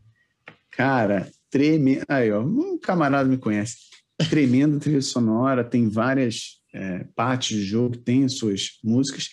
Eu dou destaque para a Vila das Máquinas, né, onde a gente conhece o personagem Pascoal, o robô filósofo lá, que eu esqueci o nome dele agora, é o nome de um filósofo lá. Paul, é Paul Sartre, eu acho. É. Enfim. Jean, Jean Paul Sartre. Jean Paul É Sartre. Jean Paul, é. É, francês. É, Jean Paul. E aí, cara, é, quando você chega nessa vila, toca uma, uma música muito legal. O jogo todo ele é feito de, de trilhas sonoras muito interessantes. Então vale muito a pena, né? É uma outra pegada do Doom, né? O Doom é mais voltado ao thrash metal e esse não. Esse tem toda uma pegada música japonesa moderna, as influências orientais modernas e meio pop, meio é, cosmopolita. J-pop. É muita coisa boa. J-pop. Não, não é. K-pop. Não é, Bebe não é muito da música J- clássica, J- né? J. É, Não, eles têm muita influência de música clássica. É bem estilão. Exatamente. É uma modernizada no estilo mesmo clássico de música de RPG, assim. É, exatamente. Por, e por isso, isso que eu queria falar. É assim, uma coisa mais moderna do, do- do- daquela questão ori- É. orient- das músicas orientais dos jogos, né? Que a gente já está É. acostumado. Então, vale a pena. É, ouve a trilha, Luizinho. Pô, pelo menos, cara. De- De O cara já tá, o É, cara já tá falando. quando vai o mundo estiver também. prestes a acabar, cara, fizeram toda a cama para eu pular fora de Nier, né? Falaram assim, ó, é, tem essa cama para você dormir e tem a cobra embaixo que vai te morder e te matar. Esse é o Nier. Aí eu falei, ah, vou embora dessa porra, vou jogar Nier. Não. Moleque dramático, né, cara? Mas é isso aí. É, depois desse drama total aí, muito bem pontuado por Vitor Casavelha, que Nier só é um jogo por causa de sua trilha sonora. Vitor Brown Sound, diga aí Cara, qual foi é- sua última trilha sonora.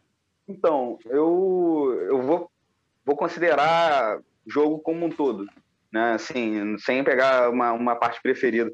Cara, a última trilha sonora que tem tempo, tá? Que, que, tipo assim, que me levava junto com o jogo, cara, foi a, a trilha sonora do, do Batman Arkham City, cara.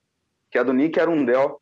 Eu acho muito bom mesmo. Acho que é faz muito jus à, à ambiência de Gotham City, à construção é, do jogo, do Batman, tudo à noite, aquela, aquela parada bizarra, tipo, e a apresentação dos vilões. Eu acho que é uma trilha sonora sensacional. Eu nunca vi muita gente falando dela, mas gostaria que mais pessoas é, apreciassem essa, essa trilha aí, que não só de jogo de super-herói, mas jogo de assim, ambientado numa, num, num, cenário fantasioso. É demais, cara. É soturno, né, eu cara? gostava. Foi mal, Soturno. foi. É, é soturno porque tem muito o clima da investigação, do detetive, Uhum. das sombras, né? Pô, bem Sim. lembrado, Brown. Eu não, também. não confesso, não me chamou a atenção, mas talvez não me eu lembro. tenha sido ignorante e eu vou dar mais uma chance a ele, já que você falou que é Tem um Passa aí. ponto desse jogo que eu gosto do, do, do trilha sonora que é o barulho da chuva, cara. Ah, Demais, é cara. verdade, é. Me amarrava. É verdade, é. Vitor tá, Vitor, assim, Vitor tá entrando nesse mundo ASMR aí? É isso? Aqueles barulhinhos pra dormir, aquelas vozes assim. Vitor, você está entrando no ASMR. Tá assustador, cara. Faz isso com os ouvintes, não, cara. Tem, tem uma galera que gosta aí, tem uma galera que gosta. Tem que ter cuidado, tem que ter cuidado. Estamos andando aí em gelo fino. Mas, Até o final de 2021 a gente é cancelado exatamente por todo mundo. Olha, a gente tá tentando, cara. Eu tô gostando porque a gente tá tentando. Cada A gente se oportunidade que a gente esforça, tem, né? Tá se esforçando, né? Até o final de 2021 vão ter quatro plays aí nos nossos vídeos e Spotify, que são os nossos, né? Vai ficar complicado quando não tiver quatro, tiver três. Aí vai ficar Aí, aí fica bravo, né, cara? Felipe Bellini, meu camarada, sua última trilha sonora. Cara, o último jogo que eu terminei foi o Nier também. E é, é muito bom, mas não vou mais falar dele. É, o, o outro jogo que eu me lembro antes dele, assim, que me chamou atenção foi o, foi o Hellblade, né? Que a gente também falou. E aí, só trazer um pouco mais de informação, assim. É, eu gostei muito da história e de como o jogo acontece, de tudo, tudo no jogo eu gostei. Sabe esse jogo que você fica piradão e aí vai pra internet para ver tudo sobre ele, como foi a produção, qual que é o lore e tal. É, então eu vi algumas coisas sobre a gravação e design de som também. E aí eles tinham essa perspectiva bem única, assim, de que como é, grande parte das vo as vozes no jogo se passam tudo na cabeça do personagem principal, né? Com, são alucinações. Sensacional, cara. Pois é. Sensacional. Eles, eles gravaram isso, eles, eles, eles fizeram a gravação das, das vozes em 3D mesmo, né? Com, com um microfone, com dois microfones é, para captar como se fosse o ouvido do, do jogador e as mulheres falando, elas ficam andando em volta do, dos microfones para dar realmente a sensação. Então, tipo assim, o efeito espacial é de verdade, foi feito na prática, não foi feito na pós-produção. Achei sensacional, assim. É muito Se, maneiro. Sendo que adora um ASMR também, né? Que fica. Don't go there. Pois é. Return. Don't É o go mesmo- there. Tá, na mesmo, tá no mesmo fetiche, assim, mais ou menos. E aí, essa, esse design dessas vozes que falam com elas, é, eu achei sensacional. O jogo tem um design de som legal também, mas isso aí é. Muito bom. Eu tô me aventurando no, no Hellblade, tô achando sensacional. Inclusive, isso é o. Pra mim, que ainda não zerei o jogo, tô ali, sei lá, em 30%, 40%. É o ponto alto do jogo, cara. É. Eu tô achando isso demais. Aquele início ali do, do narrador e com as vozes na cabeça dela, Sim. porra. Tô achando demais, assim, cara. É. E um Quando- estúdio independente, né? Com uma Um cara de estúdio triple independente A, também. uma cara É. de triple A, e os É. gráficos e tudo te passa essa sensação. Sim. Maneiro, cara. é bem tô bonito. gostando. Outra coisa maneira é na luta, né? Que a gente tava até comentando que o jogo ele é difícil de, moviment... de se movimentar e tal, até para deixar, para trazer um senso de, de perigo, né? Durante, durante as lutas. Apesar de não ser tão difícil que a gente tava falando, mas da forma que a luta é apresentada, ela te dá um pouco de senso de risco. E você não sabe quanto de vida tem um personagem. Tudo isso influencia Pô, esse lance da tatuagem, cara, é mar- tá- da, da marca, a né? marca que vai crescendo. que é. jogar, esse Eu, jogo eu também, tenho, eu tenho uma pergunta. Inclusive, Hum. foi algo que me deixou pé atrás com o jogo e eu tô sendo bem cauteloso. E aí talvez mude a minha jogabilidade, dependendo da resposta de vocês. Tem uma hora logo no início do jogo que o jogo fala assim, quando apresenta a marca, né? Fala Uhum. assim, ó, se você perder, todo o seu todo, Save todo o seu apagado. avanço, É. é, você perde. Se eu Acabou. morrer, eu vou ter que começar do zero?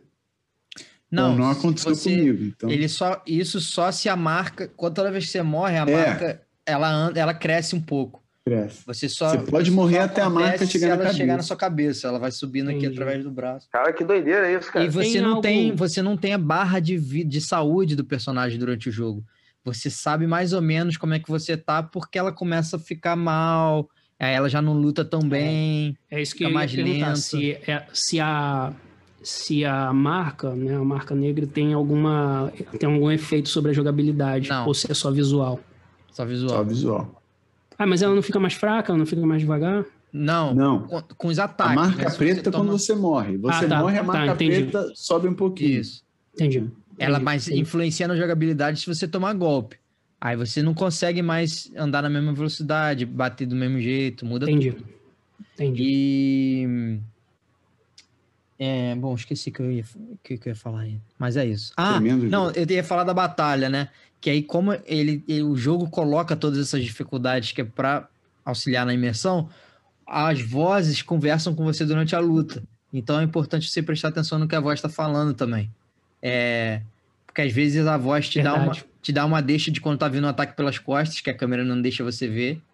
Então se você tem que prestar atenção nisso. E às vezes ela dá dica de como derrotar os inimigos também.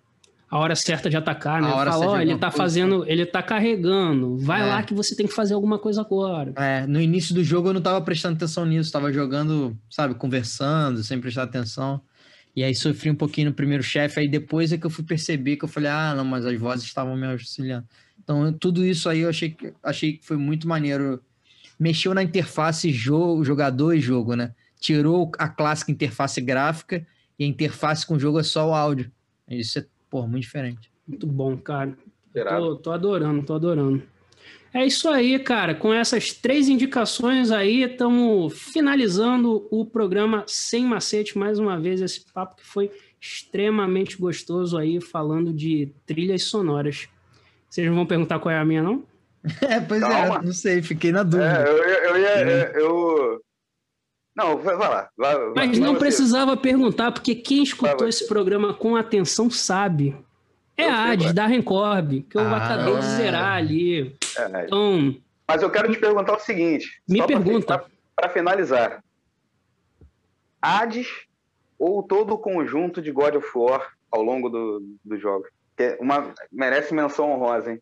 Então, é, mas aí você está falando só do som? A trilha, a trilha, a trilha sonora. Não, a trilha então, sonora. o, o Hades não é a minha trilha sonora preferida da Super Giant, né? Hum. A minha trilha sonora preferida Vai começar o é debate. É, é Transistor. Não, aqui eu acho que fica só para mim, porque só eu fui no, no na Super Giant. Você jogou né? esses jogos. Então, cara, sinceramente, o, o, God of War que me chama a atenção e é estranho, eu até comentei, né? Falei sobre o Game of the Year com relação à trilha sonora, é o 4, tá? Eu acho o 1, 2 ou 3 é aquela parada do hack and slash, é uma loucura a trilha sonora. Não que seja ruim assim, mas toma um salto até pelo, pelo nível dramático que o jogo assume no 4, que, uhum. porra, é diferente. A, a, do 4 é chamativa pra caramba. Mas foi isso que eu falei, é, é, é, de, é de jogo AAA, tá? É, tem a orquestra, é muito bem trabalhado, tem mais de uma pessoa na direção, é algo muito bem pensado. A Super uhum. Me chama muita atenção porque é o Darren Corb à frente, cara. Se, se você pegar esses documentários, cara, rapidamente, para a gente finalizar, a Supergiant começou com dois caras saindo da EA e indo morar na casa do pai de um dos, desses caras. E lá eles chamam Darren Corb, ele é tipo terceiro ou quarto chamado. E, cara, tem a gravação, a parada é tipo a gente, home studio, assim, é, é bem, é, bem, é bem ruim. E o que eles fizeram com baixo, porra, visto aí a, a quantidade de prêmios que eles ganharam com baixo, cara, é incrível. Para mim, o, a, a atenção que a Supergiant dá à, à parte visual e à parte do áudio é sensacional, cara. Então, assim, por isso que eu fico enchendo o saco de vocês da mesma forma. E aí, de repente, eu tô fazendo isso errado, né? Tô usando a mesma estratégia do FI, de tentar convencer vocês e afastar vocês. Mas, então eu vou deixar aqui é, a, a, minha sugestão. Não escutem Darren Corb, de forma alguma. É isso, pessoal. Bom, mais um ótimo programa aí. Vamos terminando na trilha sonora de podcast